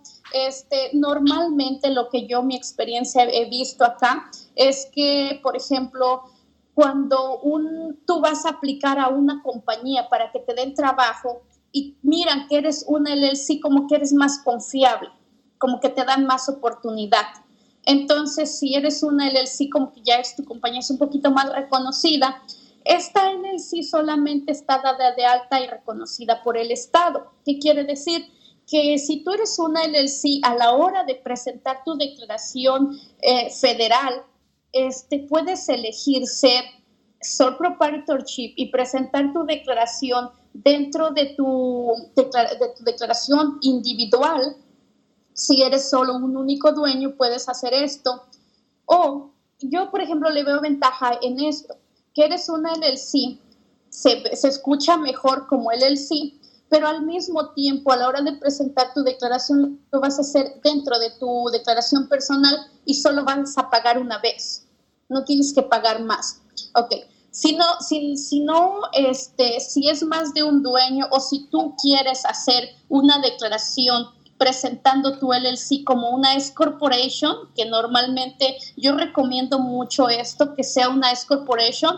Este, ¿Por qué? Porque vas a pagar menos impuestos. Pero para hacer una S corporation tienes que pedirle permiso al federal y decirle, este, puedo ser una S corporation. El federal te va a dar información de a partir de cuándo puedes ser una S corporation porque hay fechas para que tú envíes la aplicación para, para pasar a ser una S corporation, hay fechas. Tú vas a seguir siendo LLC, por ejemplo, puede ser Ramos Construction LLC, pero a la hora de presentar tu declaración de impuestos lo vas a presentar como una S corporation. O puedes elegir ser Ramos uh, Construction INC. ¿Ok? nadie va a saber que tú eres una S corporation porque tú solamente lo vas a utilizar para, para a propósitos de declarar tus impuestos. Y siempre cuando eres una compañía pequeña, siempre te va a convenir ser una S corporation porque vas a pagar menos impuestos. ¿Por qué? Porque en la S corporation no vas a pagar el self-employment tax. Pero hay un requisito. Para que tú seas una S corporation, el gobierno te dice, bueno, te voy a dar oportunidad que pagues poco de impuestos, pero tú me tienes que presentar este, de trabajadores que les pagues tú y les la forma W2. Ya. Entonces, de esa forma se cumple el requisito y al final del año tú pagas menos impuestos. Entiendo. Oye, Gina, Sí, y en toda esta, digamos, em, situación para quien nunca ha tenido experiencia con, empresas, eh, ¿cuáles son los pasos que hay que hacer para, para abrir una? Ah, mira, los pasos aquí en este país son muy sencillos. Yo les digo a mis clientes, mira, lo difícil no es que tú abras tu compañía, porque es muy fácil. Lo difícil es que tú tengas trabajo y que hagas un buen trabajo y que lleves bien todo lo administrativo y lo, lo contable, lo del, relacionado con tu trabajo. ¿Por qué? Porque eso te va a abrir las puertas, porque las puertas ya las tienes abiertas al principio. Para hacer, para dar de alta una compañía, lo único que tienes que tener es tu tax ID o seguro social el nombre de la compañía, por lógico, este, y la dirección. tu nombre, o sea, requisitos básicos que tú, que cualquier persona puede tener. Y no hay límite. Sí, perdona. Y luego, ¿cómo la das de alta? Eh, o sea, ¿a quién acudes? Sí, si es una este, LLC, una S corporation, una corporación, se da de alta con la Secretaría del Estado, de donde tú estés, de donde tú vivas. Después, este, y de que ya la diste de alta, tienes que darla de alta con el federal. Es muy importante primero revisar si el nombre de tu compañía que tú has elegido no existe, porque muchas veces este, me ha pasado de que les han dado de alta una compañía y le dieron, le hicieron el proceso con el federal al mismo tiempo, pero resulta que la secretaría te negó el, nombre porque alguien más ya lo está usando. Entiendo. Entonces es importante este, verificar primero con la Secretaría del Estado si tu nombre que has elegido está disponible. ¿Y quién, quién puede ayudarle a alguien, digamos, a alguien que le interese de nuestros escuchas abrir una empresa para que no le sea tan tan arriesgado, que, que no es arriesgado, pero vaya, que le parezca complicado hacerlo, ¿qué figura en su estado o en sus lugares les puede ayudar? Pues mira, te diría que, que es importante, normalmente vas con la persona que hace las declaraciones de impuestos, tu preparador de impuestos, pero es importante preguntarle, pues que sí sabe realizar estos, estos este, trámites normalmente hay que ir con ellos. Entiendo. O sea, lo, con los que hacen los impuestos, ellos son los que saben de este proceso de manera, digamos, más precisa, si no, si no lo quieren hacer personalmente. Exacto. Entiendo.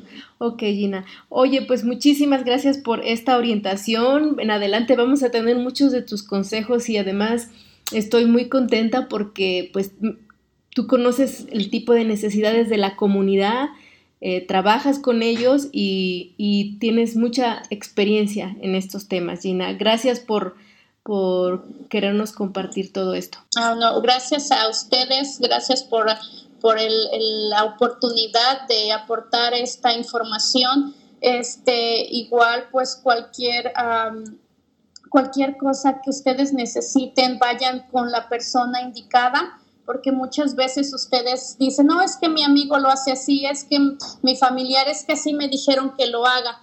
Este, tomen sus propias decisiones, este, consulten primero para que cualquier decisión que tomen sea este, pues la mejor para ustedes. Ese es, mi consejo y bueno, muy agradecida este, por la invitación. Muchas gracias Gardenia, te agradezco y muchas felicidades por tu proyecto, que, que sigas adelante. Gracias Gina, estamos en comunicación. Norteamérica. Para los mexicanos. Tenemos nuevos patrocinadores para esta temporada.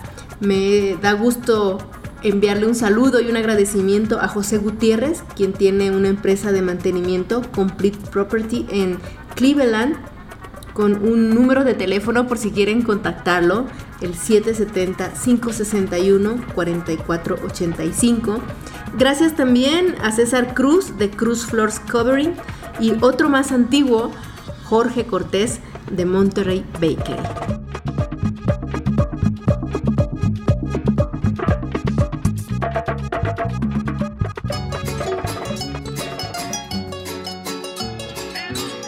Nuestra cultura en Norteamérica. En el mes de junio hay un día de la bicicleta, que es el día 6, pero que termina impactando a todo el mes porque se anuncian siempre políticas públicas y este año tenemos un anuncio muy interesante por parte del gobierno de la Ciudad de México que lanzó su nuevo modelo de Ecobici. Ecobici se ha vuelto muy popular entre los chilangos, por decirles de alguna manera, eh, porque también los visitantes que, que están aquí de turistas también las usan bastante porque se puede comprar una membresía temporal y de pronto también ves ahí a los gringos pedaleándole a todo lo que da con la ecobici. Pero eh, ha resultado muy bueno, ha reducido por mucho los niveles de contaminación. Este servicio se paga por mes y pues ahí es un servicio no exclusivo de la ciudad, aunque ha ayudado mucho aquí, se ha popularizado, pero se practica en todo tipo de, de ciudades del mundo. Entonces, se anuncia y cada vez está más sofisticado. Ya nada más con apretar un botón con una clave puedes tu- tomar tu ecobici si la pagas. Son 500 pesos al mes, un peso al día. ¿La usa Rodrigo? No, fíjate que he tenido mucha curiosidad. Eh, soy muy malo para andar en bici, he tenido malas experiencias en la bicicleta, pero sí tengo como la curiosidad de probarla. Incluso tengo muchos compañeros que la usan con esta nueva tarjeta de, ¿cómo le llaman? Tarjeta de movilidad integrada que sacó hace poco la- el gobierno de la Ciudad de México y que te incluye prácticamente ya todos los transportes y tiene una suscripción precisamente para, para poder rentar o poder tener una, una ecobici. Así es. Entonces, este, no lo he utilizado, pero tengo mucha curiosidad por utilizarlo. Sí, Pues yo lo utilizo muchísimo porque pues vivo en una zona céntrica y, y a donde me tengo que mover es en el centro. Y- e incluso en pandemia la usé como, tristemente porque me rompí las muñecas por eso, la usé como un, como un medio para hacer ejercicio. Pero bien, la bicicleta ha tomado mucho cariño. Al principio en la Ciudad de México te echaban el coche, te atropellaban. Hubo muchas víctimas de esto, víctimas mortales, gente que murió pues defendiendo en este caótico mundo de la Ciudad de México la bicicleta. Y pues tenemos ahora esa novedad en junio que ya se están renovando este servicio de Ecobici. Pero la historia es muy larga. En... llegó a México por allá por el siglo XIX en 1869 y des- ve- venían saltó la bicicleta de Europa a, a Estados Unidos y de Estados Unidos para acá vino la, vinieron las primeras exportaciones e importaciones de- desde Boston venían esas bicicletas y 30 años después había solamente 800 bicicletas en Wow. todo el país. O sea, durante 30 años solamente 800. O sea, estamos hablando que llegó la primera en 1869 y por allá para principios de 900 todavía era considerado un artículo de lujo. Eh, había muy pocos que, que lo usaban porque pensaban que era justamente el- por el precio y por el riesgo y porque era algo novedoso. Y pues aquí tenemos un ejemplo pues muy tangible de cómo el lujo siempre es una cuestión de percepción, porque después cuando entraron los coches a México y se empezaron a popularizar, pues la bicicleta era un sinónimo de pobreza, no, no de Sí, lujo. claro, incluso cineastas mexicanos del siglo de oro la representaban como un medio de transporte para la gente trabajadora, ¿no? Era el medio de transporte para el carpintero, para el plomero, para la, la clase obrera. Era el medio de transporte perfecto, ¿no? Y solamente los que tenían automóvil era la gente que tenía un nivel socioeconómico alto, ¿no? Un estatus alto. Y pues ahora es para los salvadores de la patria y del mundo, porque quienes los la usamos queremos que de alguna manera estamos contribuyendo a evitar que crezca el calentamiento global y a por lo menos como dicen por ahí hacernos la chaqueta mental de que de que estamos mejorando el planeta. Como nada en este mundo está suelto ni, ni ocurre sin que tenga una consecuencia y una causa y una cosa lleva a otra, ahora está la santería en la mira otra vez. Esto es, esto es cíclico, pero esto surge de un hecho macabro tremendísimo, chicos y chicas. Fíjense lo que ocurrió. En el penal de Puebla, en un penal, encontraron el cuerpo de un bebé y nadie se explicaba cómo había llegado ahí, qué era lo que estaba pasando. Eh, apareció de pronto en un basurero y pues ¿qué creen que este hallazgo llevó el caso a la Ciudad de México en las investigaciones, en este escándalo que presiona a las autoridades para buscar una explicación, llevó a los investigadores al Panteón de San Nicolás Tolentino y resulta que el cuerpo del bebé, que había sido enterrado desde enero por, por sus padres, el bebé murió y tuvo, tuvo una sepultura cristiana, como se le conoce, y de pronto aparece en Puebla. Y pues se supo que este cementerio de San Nicolás Tolentino es un- una especie de supermercado de santeros y brujos, empezó a decir, que van en búsqueda de restos humanos para sus ritos pues que se conoce popularmente ahí, que todo el mundo lo sabía y que menos los, las autoridades, como siempre ocurre, o como por lo menos así se dice. Entonces empezaron a hacer cateos y en Coyoacán encontraron recientemente en, en una casa, en estas investigaciones, a, a varios cráneos humanos. En las detenciones hubo tres mujeres que vigilaban pues estos supuestos altares de la santería. Y pues miren chicos, esto es un tema viejo como Matusalén, bueno, quizá no tanto, pero nos vamos a remontar hasta los años 70, porque con la migración cubana, después del triunfo de, de Fidel Castro allá, llegó mucha gente a México y se trajeron esa, esta cultura, pues que representa de alguna manera parte de lo que es la, formación religiosa de muchos pueblos en África. Y el INA se ha metido ya a defender esta práctica porque dice que se ha estigmatizado porque pues en teoría representa un elemento que da explicaciones subjetivas a las enfermedades ligadas con, con el mundo sobrenatural. O sea, todas estas creencias de que los brujos y que los hechiceros y hechizos vienen de un tiempo en que no había explicación médica para, y científica para, para muchas cosas. Entonces, pues Elina dice que cada vez ha sumado más adeptos. Eh, en los 90 hubo un gran escándalo porque una secta en Tamaulipas llamados los narcosatánicos hicieron varios rituales en la que, en la que está involucrada pues toda esta santería cubana y que ha sido distorsionado. Elina dice, bueno, se ha distorsionado con estas representaciones cinematográficas del sacrificio de animales y de rituales, pero pues en el fondo es mucho más compleja, mucho más cultural y pues tiene, tiene como sustento un montón de tradición y de historia de, la propia, de las propias raíces de, de la cultura afro, afrodescendiente. Nos vamos a salir un poquito de México, nada más un poquito aquí a Centroamérica, echar un vistazo con el camarada Daniel Ortega, que seguido da de qué hablar. Ahora porque el Parlamento de Nicaragua, con mayoría absoluta del Frente Sandinista de Liberación Nacional, que es el presidente Daniel Ortega, pues de alguna manera su principal representante y promotor, este partido aprobó por decreto de que 83 organizaciones sociales y culturales desaparecieran y entre estas asociaciones está la Academia Nicaragüense de la Lengua, que es un grupo de académicos expertos en el uso de la lengua española.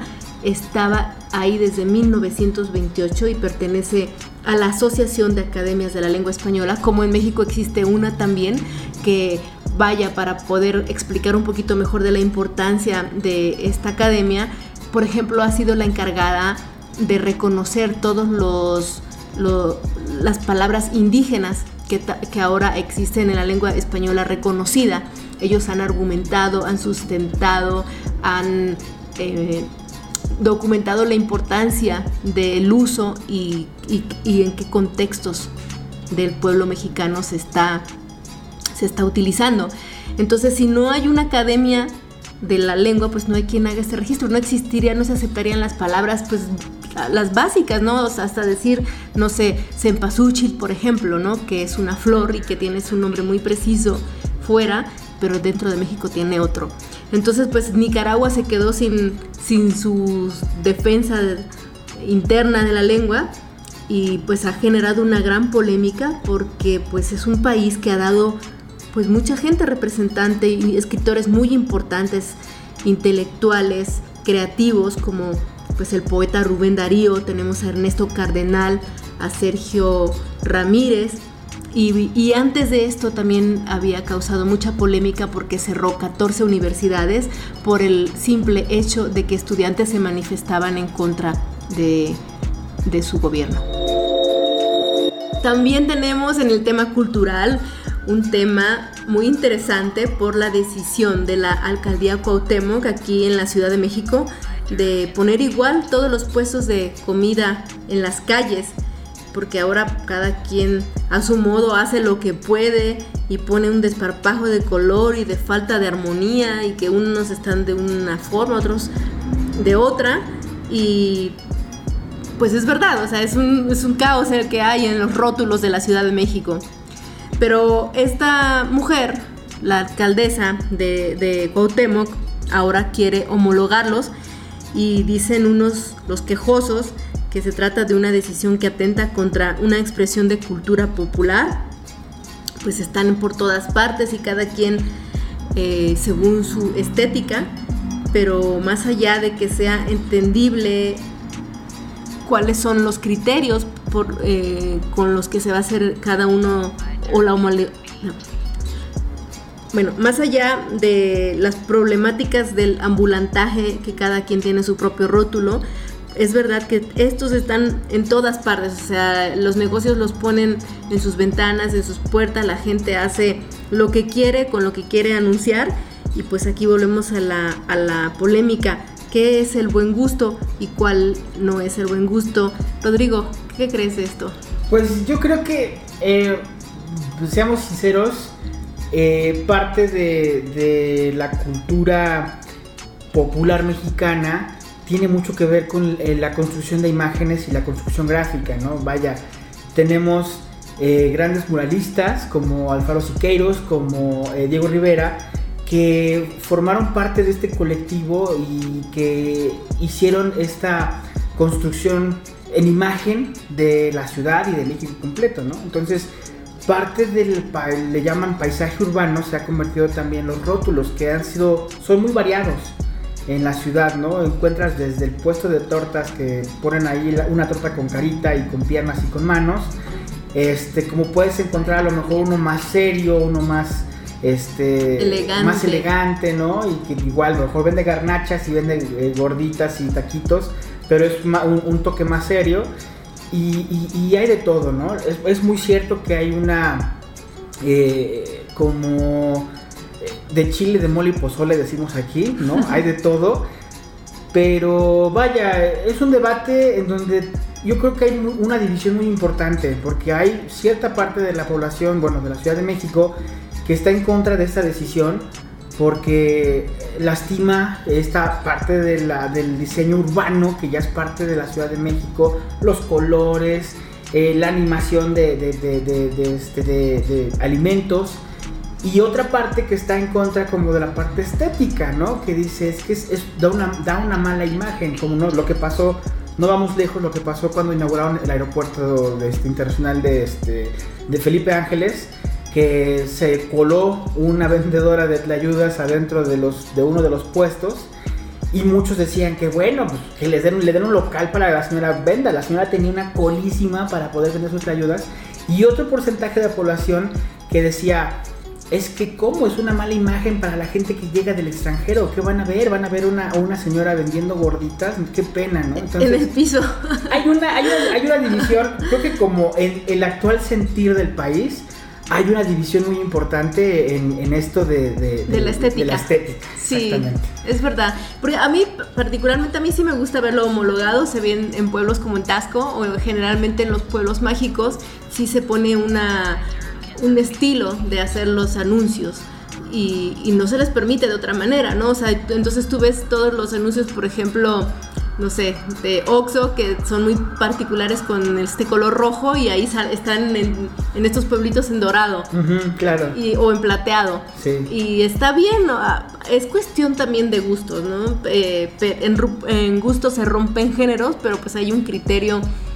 También como que se le mete una polémica clasista, ¿no? O sea, de que pues como el, el- el pobre no tiene sentido de la estética, entonces hace lo que puede como puede.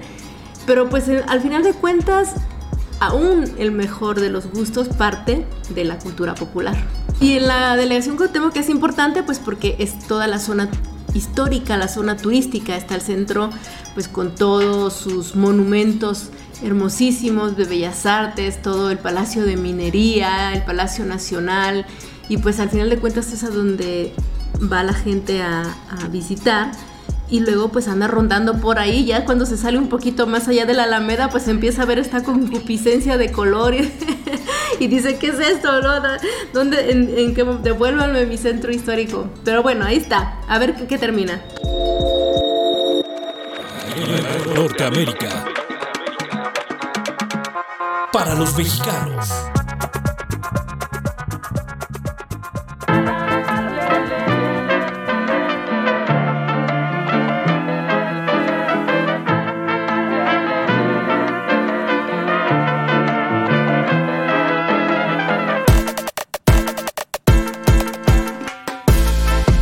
Pues hay un premio que imparte la librería Gandhi, que es una de las más importantes de México, y la editorial Random House, que es también una de las mejores en Iberoamérica. Estamos hablando no solo de Latinoamérica, sino también de España, en idioma español. Y se llama Mauricio Achar. Es un premio que se da para el fomento a la literatura y da cada año como la novela más reciente que se mete a concurso y que tiene las mejores características para recibir este premio. Y tengo el gusto de presentar ahora a Jimena Santaolalla, que es la escritora que ganó en 2022 este premio. Y me da doble gusto porque además fuimos compañeras de maestría. Ella estuvo un año conmigo en Casalam haciendo un curso, luego em, se desesperó un poco y se salió, pero todavía la recuerdo ahí sentada y levantando la mano para leer sus fragmentos de una obra que estaba trabajando durante mucho tiempo, durante cinco años aproximadamente, y ya verán por qué. Habla de Guatemala, es muy interesante que sus ojos se hayan puesto ahí.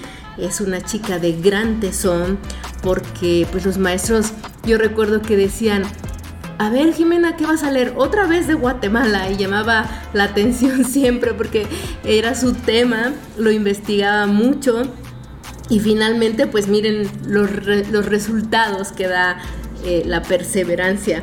Además, una gran noticia como muchos de nuestros escuchas son eh, hidalguenses y esta chica nació en Hidalgo y aquí la traemos desde su pedestal recién ganado Jimena Santaolalla.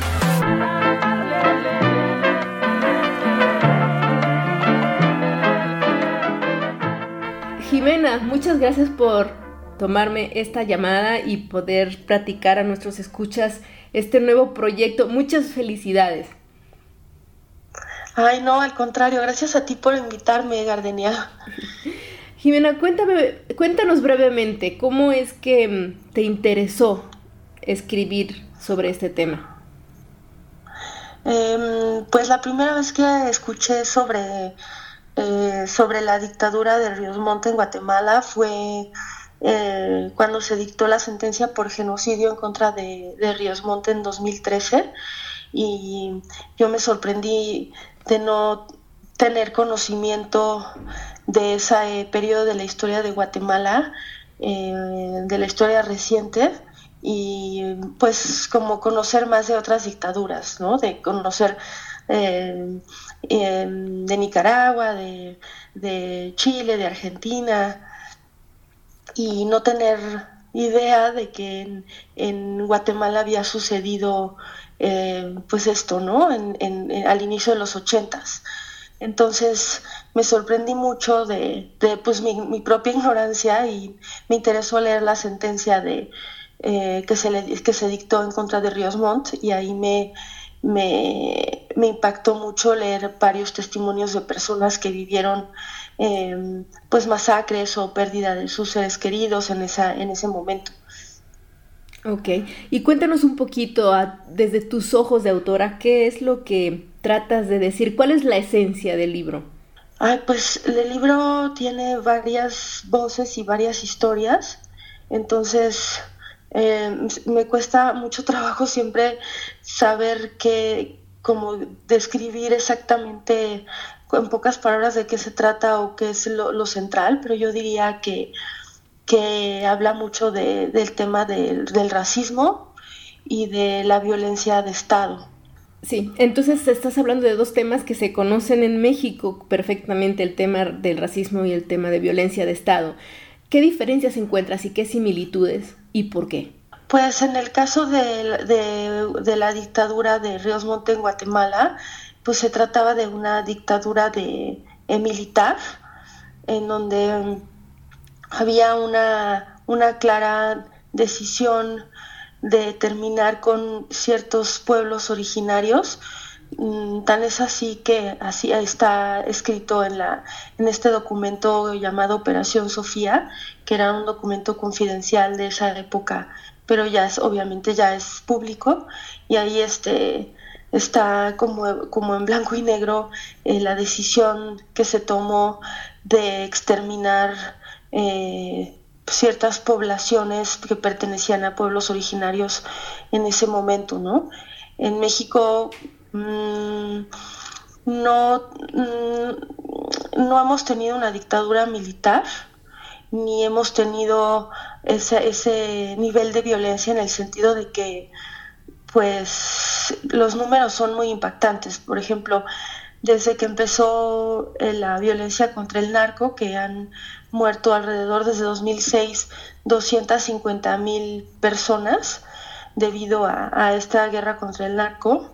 Em, si lo pensamos de esa forma, en Guatemala solamente en año y medio fueron asesinadas o desaparecidas 100 mil personas en un país pues 16 veces más, más chico que México en superficie. Entonces, pues el, el, nivel de violencia eh, es, como impactante, ¿no?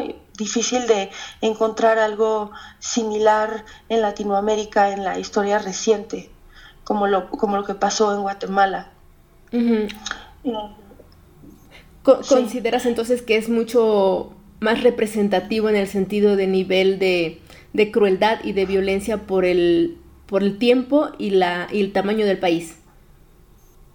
Pues diría que fue un evento muy particular y, muy único, ¿no? Esa, esa dictadura de año y medio, sí diría yo que pues es de los eventos más eh, violentos que ha vivido Latinoamérica en, en, la historia reciente. Entonces es como muy, muy, muy eh, particular, pero eso no quiere decir que no que no haya violencia extrema en otros lugares, solamente fue, es como, como difícil de creer, aunque sí sucedió, que, que, que, que fueran asesinadas tantas personas en, en, tan poco tiempo. Y eso tiene que ver, por un lado, con, con que, mm, lo, con que había como una, una orden muy clara de matar a las personas y, de hecho hay una frase famosa que decía de pues matar a todo lo que se moviera en tal en tal en ciertas zonas y mm, también está el asunto de la eficiencia para matar, ¿no? Eh, cómo se entrenaron a los caiviles para que pudieran matar de esa manera, como armas de matar. Y pues en ese sentido ahí entra un, un asunto de que em, de entrenamiento de militares de élite, ¿no? Como en la, en la, novela cuento cómo esos entrenamientos se dieron no solo en Guatemala, sino también en Estados Unidos también hubo participación del, del, de Israel para entrenar a estos militares y, y, y, también hubo como una un lavado de cerebro, por decirlo de alguna manera, racial, ¿no? Que tenía que ver con el pensar que el progreso en Guatemala tenía que ser blanco y no podía ser de ningún otro color y no podía participar en, de ese progreso las personas de los pueblos originarios y era mejor incluso que, que, murieran porque no permitían que el país avanzara. Era ese discurso terriblemente racista que también se le, se le estuvo como dando todo el tiempo a los militares, porque muchos de los militares también pertenecían a pueblos originarios, ¿no? Entonces necesitaban lograr que ellos, ellos también se convencieran de que tenían que matar a su propia gente. Ya. Oye, Jimena, y en medio de esta barbarie que te metiste a investigar, ¿qué encontraste de, de belleza? Porque siempre en el tema de literatura, pues estamos buscando de alguna manera cierta belleza aún en la tragedia. Mm, encontré la presencia del nahual, que es una figura que a mí me gusta mucho, este, que, viene desde los mayas, como este animal protector, como un espíritu protector eh, y de sabiduría que lo encontré también presente en Guatemala, pues porque también está, está, eh, la cultura maya ahí, ¿no? Entonces a mí me interesó mucho que ese, esa figura apareciera en la novela como, como, como un asunto de, de, esperanza, de espiritualidad, de, de humanidad y también a veces de pérdida, ¿no? del propio espíritu, como pasa con uno de los militares que aparecen en la novela Ocelote, que tenía su nahual y cómo lo va perdiendo por los actos atroces que él va perpetrando.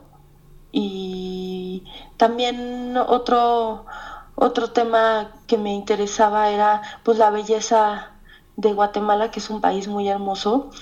Tiene por, un lado lo, cultural, ¿no? Y todas las ruinas mayas, toda la cultura que existe ahí es, es, interesante, pero también es un país muy bonito eh, visualmente eh, en cuanto a naturaleza, este, las selvas, los, los animales, los quetzales. En ese, en ese aspecto también a mí, mm, pues de alguna manera me enamoré de Guatemala, porque pues claro, para decidir escribir algo que me tomó cinco años, no puede ser solamente por el lado negativo o el lado triste, ¿no? También había un lado de admiración y de, y de aprecio de esa belleza. Claro, y además supongo que ahora tienes mucho más claro el saber por qué hay hechos en ciertos países que, que pasan casi desapercibidos, ¿no? Como pasó en los mismos, la misma, el genocidio, em, por ejemplo, de con los em, Ay, se me fue el nombre de este, de este grupo social, ahorita lo, lo retomo. Pero bueno, estos, estos genocidios que no son tan conocidos como en el caso del judío, de los, de los judíos, por ejemplo, que es más conocido, o, o estas dictaduras mismas que tú dices. ¿Qué pasó en Guatemala para que se ocultara de esa manera? ¿O por qué no había tanto interés internacional? Ay, pues yo la verdad creo que es un asunto de racismo, porque este, mm, por ejemplo, en Argentina, que fueron asesinadas o desaparecidas 30.000 personas en siete años y medio, eh, este, eh, o en Chile, que fueron, eh, que, las víctimas fueron alrededor de entre 3.000 y 4.000 en 16 años. Eso significaba una persona asesinada o desaparecida cada dos días. Este, en cambio, eh, en Guatemala em, eran más o menos 100 personas asesinadas o desaparecidas diarias, ¿no? Si lo, si lo dividimos por día. En ese sentido, pues eh, es casi inexplicable por qué no se sabe más, ¿no? Y no se habla más. Yo, yo pienso que tiene que ver con un asunto de racismo, con un asunto de, en el mundo occidental, qué vidas se perciben como más valiosas este, y, a qué vidas, qué vidas merecen más atención.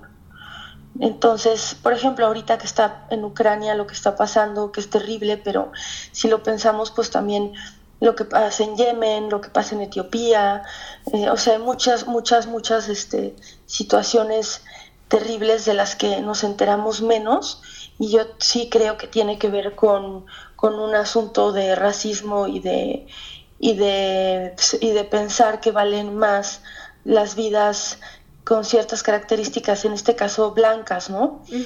eso, es eso es lo que yo pienso. Sí, lo que pensaba, por ejemplo, de este pueblo de los kurdos en, en Medio Oriente, o por ejemplo, los... Em, en Bosnia, en, el mismo China y otros países que han tenido genocidios mucho menos conocidos y que también hay un trasfondo político, ¿no? De qué conviene que se sepa políticamente.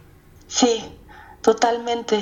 Eh, aquí también pues eh, Estados Unidos tuvo que ver de alguna manera con lo que pasó en Guatemala, porque pues eh, Guatemala no es un país rico y no tenía tantas, este, tantos medios para pues, armarse de esa forma, ¿no? El armamento fue impresionante, también el entrenamiento militar. Eso, eso tuvo mucho que ver Estados Unidos, eh, su ayuda, su apoyo al gobierno de Efraín Ríos Montt. Este, Reagan y Ríos Montt eran más o menos cercanos y este, había un interés en que esas tierras no, no fueran de, pueblos originarios porque pues, eran tierras donde se plantaba mucha, mucha fruta de, compañías americanas y también este, había una idea de que podría haber petróleo ahí. Entonces, eh, tiene que ver con la conveniencia, ¿no? De mejor esto no se, no se cuente mucho, hay que ocultarlo y, y porque no le conviene a, las potencias o a quienes tienen el dinero. Ya. Eh, Jimena decía al principio que pues es muy importante que una novela que es tu primera novela haya tenido este reconocimiento y eso me lleva a hablar un poco sobre el tema literario en general. Eh, es decir, entre nuestros escuchas siempre me escriben que hay cierta inquietud por escribir, etcétera. ¿Qué te gustaría a ti recomendar para alguien que, se va a querer dedicar a la escritura? Eh, bueno, yo recomendaría por un lado leer y tal vez no leer demasiados autores o demasiados libros diferentes, sino elegir los libros que más les gusten y les llamen la atención, que les provoquen em, ciertas emociones que, a, quien quiere escribir le interese también eh, generar o, provocar en sus lectores y estudiar esos, esos textos, ¿no? No tiene que ser muchísimos textos, sino ciertos textos elegidos y poner mucha atención a la, hora de leerlos, estudiarlos, qué es lo que, o sea, darse cuenta qué es lo que está eh, provocando el interés en esa lectura o, las emociones que, está provocando.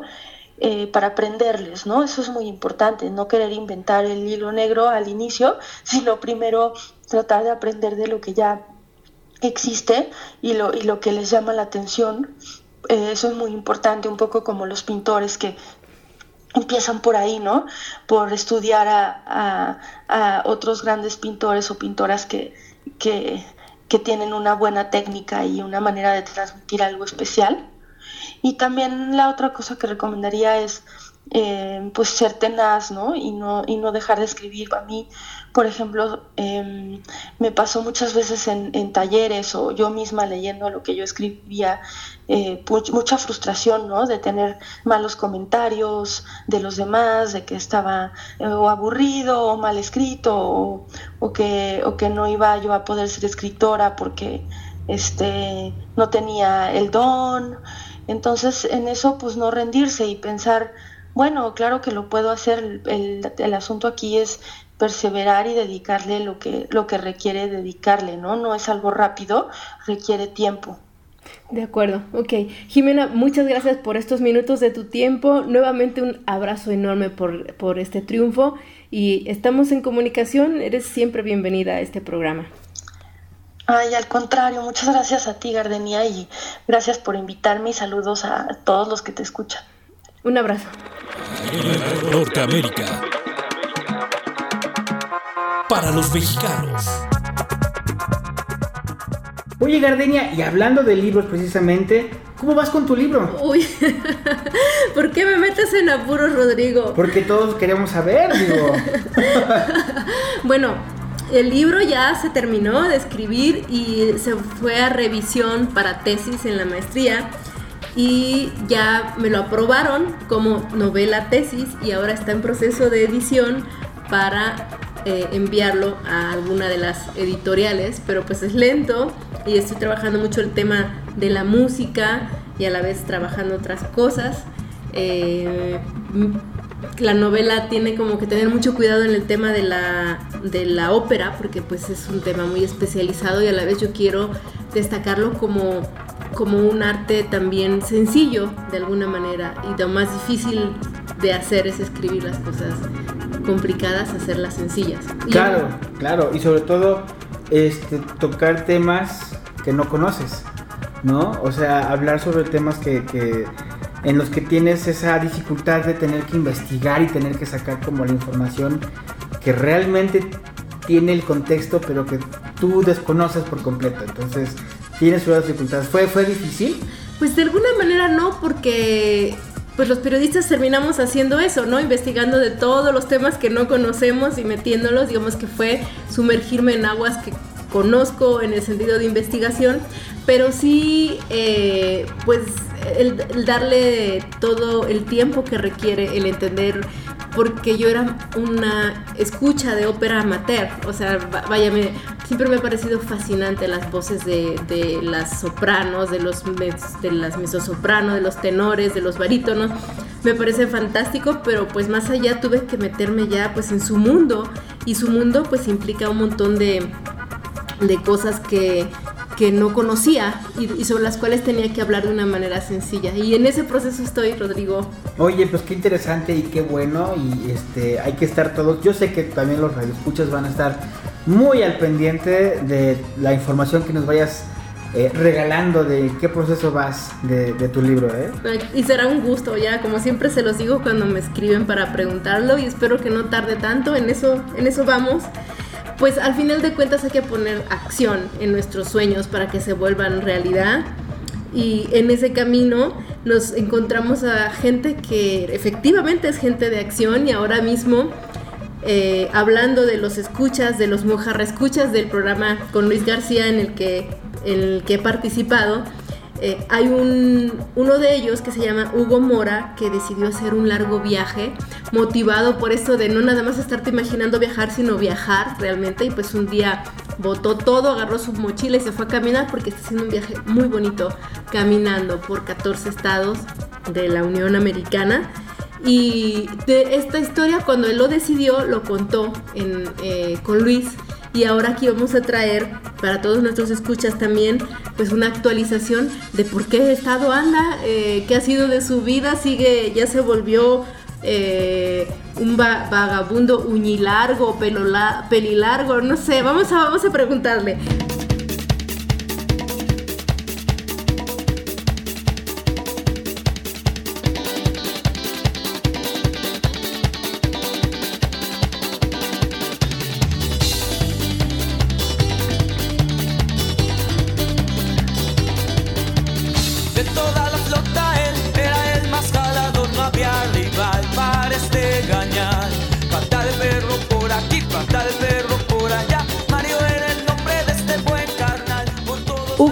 Gracias por, por em, compartirnos aquí tu, tu historia tan interesante y fascinante. Ya cumples dos meses de viaje. Sí, sí.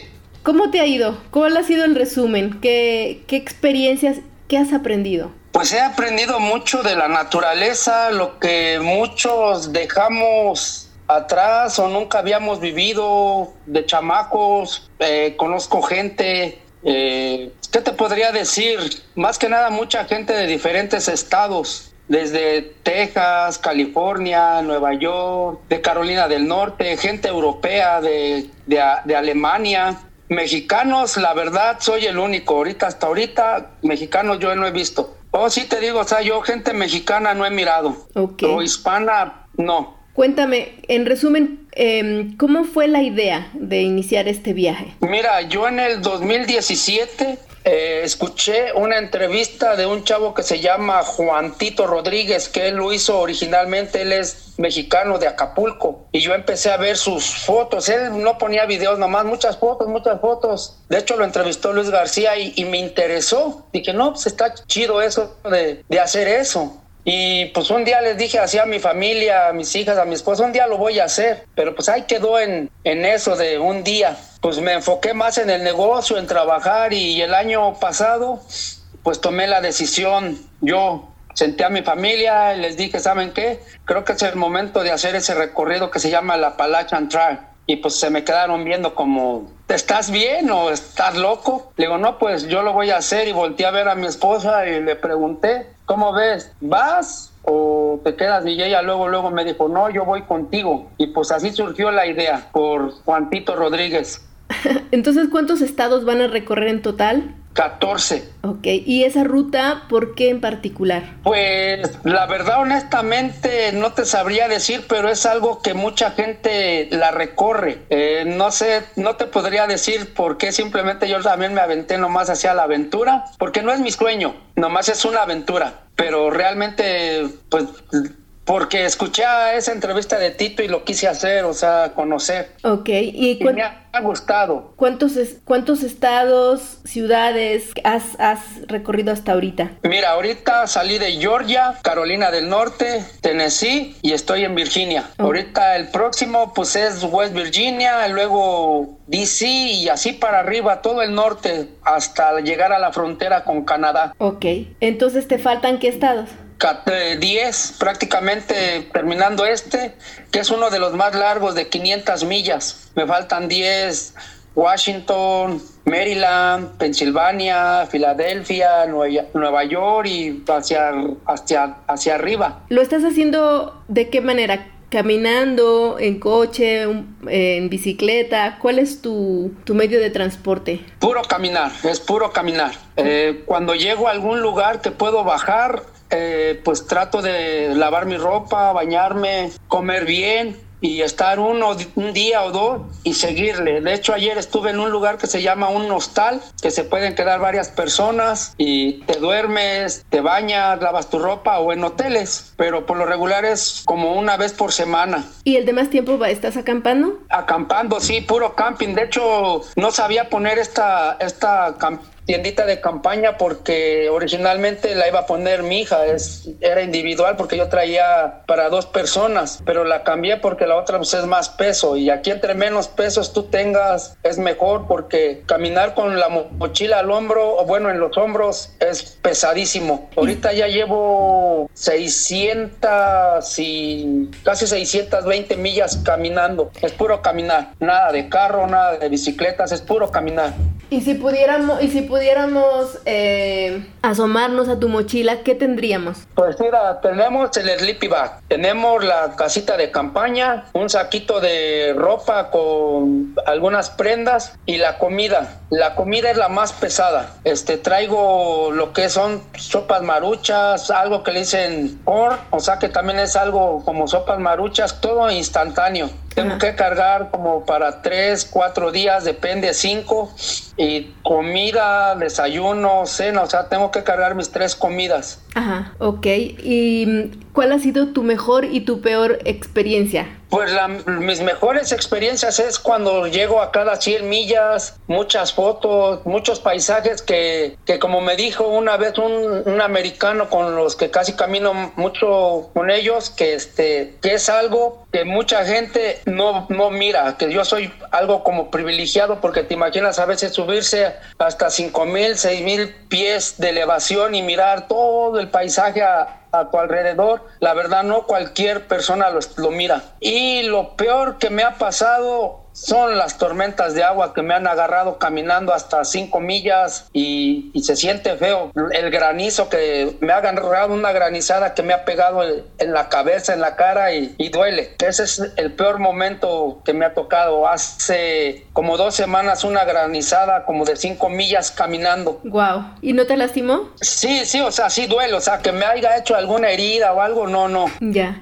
Oye, y cuéntanos un poquito sobre la experiencia de tus compañeros de viaje. O sea, cómo son, qué hacen, a qué se dedican, cómo los... Mira, socializas? Bueno, yo, o sea, socializo, les pregunto de dónde son, sus nombres. Aquí por lo regular, aquí son como apodos, como yo tengo el, apodo de Big Bear. Eh, pero yo siempre, yo nunca niego que soy mexicano porque, pues primero ser mexicano. Y pues con los que vengo socializando más es con el grupo de, bueno, el, el amigo se llama... Le, Shannon, pero le dicen Shaggy. A la muchacha es, se llama Britney, pero aquí le, le dicen eh, Pudding. Y pues te digo, o sea, nos tratamos de ayudar en lo que podemos, pero pues es como toda familia, a veces hay buenos ratos, hay veces hay malos ratos, es como todo, pero todo bien con ellos, o sea, vengo bien, vengo bien. ¿Y en qué momento se eh, hicieron compañeros de viaje? Como a la semana de que casi partimos el mismo día, o sea, ellos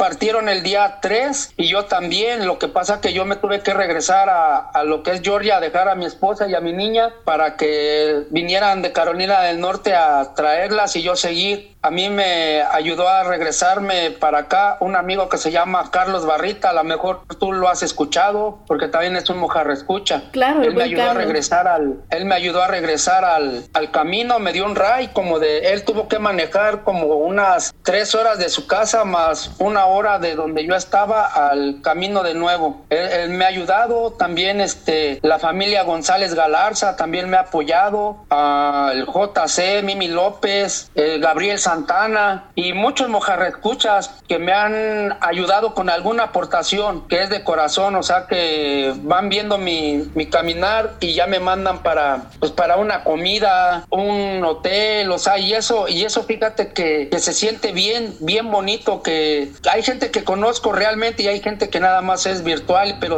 me, escuchan por la radio cuando hablo con Luis García. También otra de las cosas muy bonitas que he pasado cuando bajamos algún camino que es que se le llama parking line, ah, puedes encontrar gente que, que dicen el camino mágico que te ofrece sodas, agua, sándwich. No, o sea, vienes bien cansado del, de caminar unas 10, 12 millas y encuentras eso. Oye, está muy bonito, o sea, es algo muy bonito. De hecho, esto, eso ya lo hice la vez pasada con la ayuda de algunos mojarrescuchas. Lo hice hace como dos semanas. Le dije que vi a mi esposa, le dije que, que trajera todo eso para los hikers que bajan o bajamos y, y, se siente bien bonito eso. Eso también son unas experiencias muy, muy, muy bonitas. Hugo, y entonces tu esposa ya no está con, contigo, ya no, ya no está en el viaje. No, ella no, ella me viene apoyando eh, con muchas cosas. O sea, más que nada subiendo los contenidos al Facebook todo eso, ella es la que me viene como apoyando en todo eso. Pero ya no está viajando, caminando contigo. No, ya no. ¿Por qué? Ya no. Eh, porque mira, aquí si subimos más elevaciones y le pasa algo en medio de, de las montañas, ¿qué hago? En lo que llega la ayuda,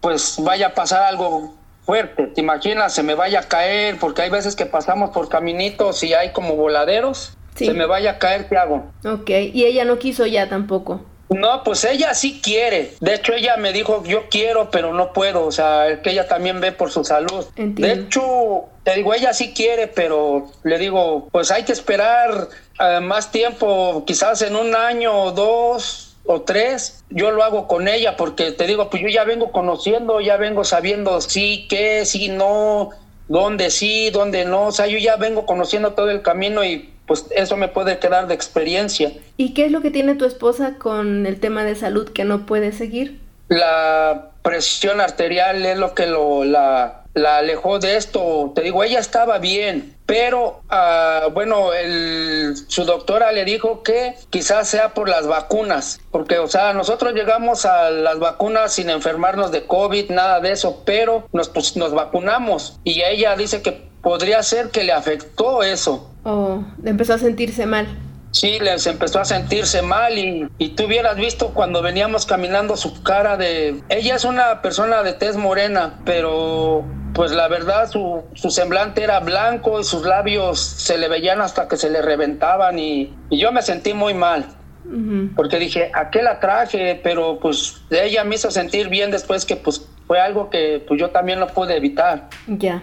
Porque ella venía bien. Entonces ahora estás tú solo y digamos físicamente en el lugar, estás eh, eh, de, en cuanto a familia o amigos, estás solo, ¿verdad? Sí, sí, sí, estoy solo. Ah, sí, okay. sí, yo vengo solo. ¿Y con estos americanos que están caminando juntos? Sí, sí, me los encontré a ellos como a la, como a la semana de que empecé a caminar, yo me los encontré y ya hicimos buena relación y pues nos venimos ayudando en el camino en el tema de, de, los hospedajes, del hotel, de esto, del otro. O sea, más que nada para ayudarnos y venimos en compañía, o sea, venimos caminando juntos. Uh -huh. ¿De dónde son ellos? ¿De qué estado? Mira, la muchacha es de aquí de Virginia y el amigo es de allá de Alabama. Ah, ok. Él también originalmente, el, el muchacho venía con su niño, pero también este, su niño ya no quiso caminar y pues se tuvo que regresar. Entiendo. Oye, entonces, ¿cuáles son las lecciones que has tenido hasta ahora, Hugo? Mucho aprendizaje y a valorar lo que es estar en tu casa, la comida, llegar a que llegas a tu zona de confort y la y ahorita que la dejas, dejas tu zona de confort y la dejas, o sea, y eso dices tú, wow, o sea, es muy diferente, es muy, muy, muy diferente andar aquí a llegar a tu casa de trabajar y que digas, eh, pues ya llegué a, a, mi casa y este, de hecho, mira, ahorita vienen los americanos, no sé si los quieras entrevistar en inglés. Sí, quizás en, en, otro, en otro bloque, porque estamos llegando a los 15 minutos. Para no hacerlo tan largo, me, me los... Radio Mojava. Did you see the rattlesnake? Hey. No. Hello. Ya. Ya aquí estoy, lo que pasa que vienen loqueando. Sí, sí, te digo que como ahorita los encontré, vienen ahí todos contentos, bailando y pues me saludan acá. Qué bien, está Por bien. eso, pero...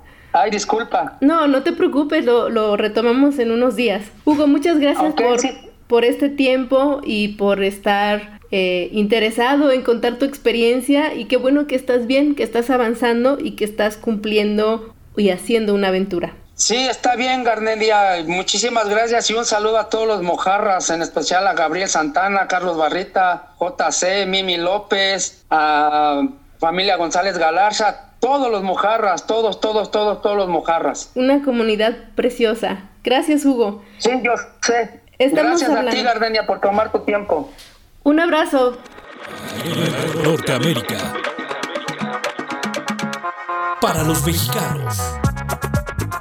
Este segmento cultural fue patrocinado por el despacho de abogados en Atlanta Ramírez y Asociados quien se encuentra a su disposición para cualquier asunto legal 24 horas 7 días a la semana en el teléfono 404-451-1496 en redes sociales y repito el teléfono 404-451-1496 Ramírez y Asociados.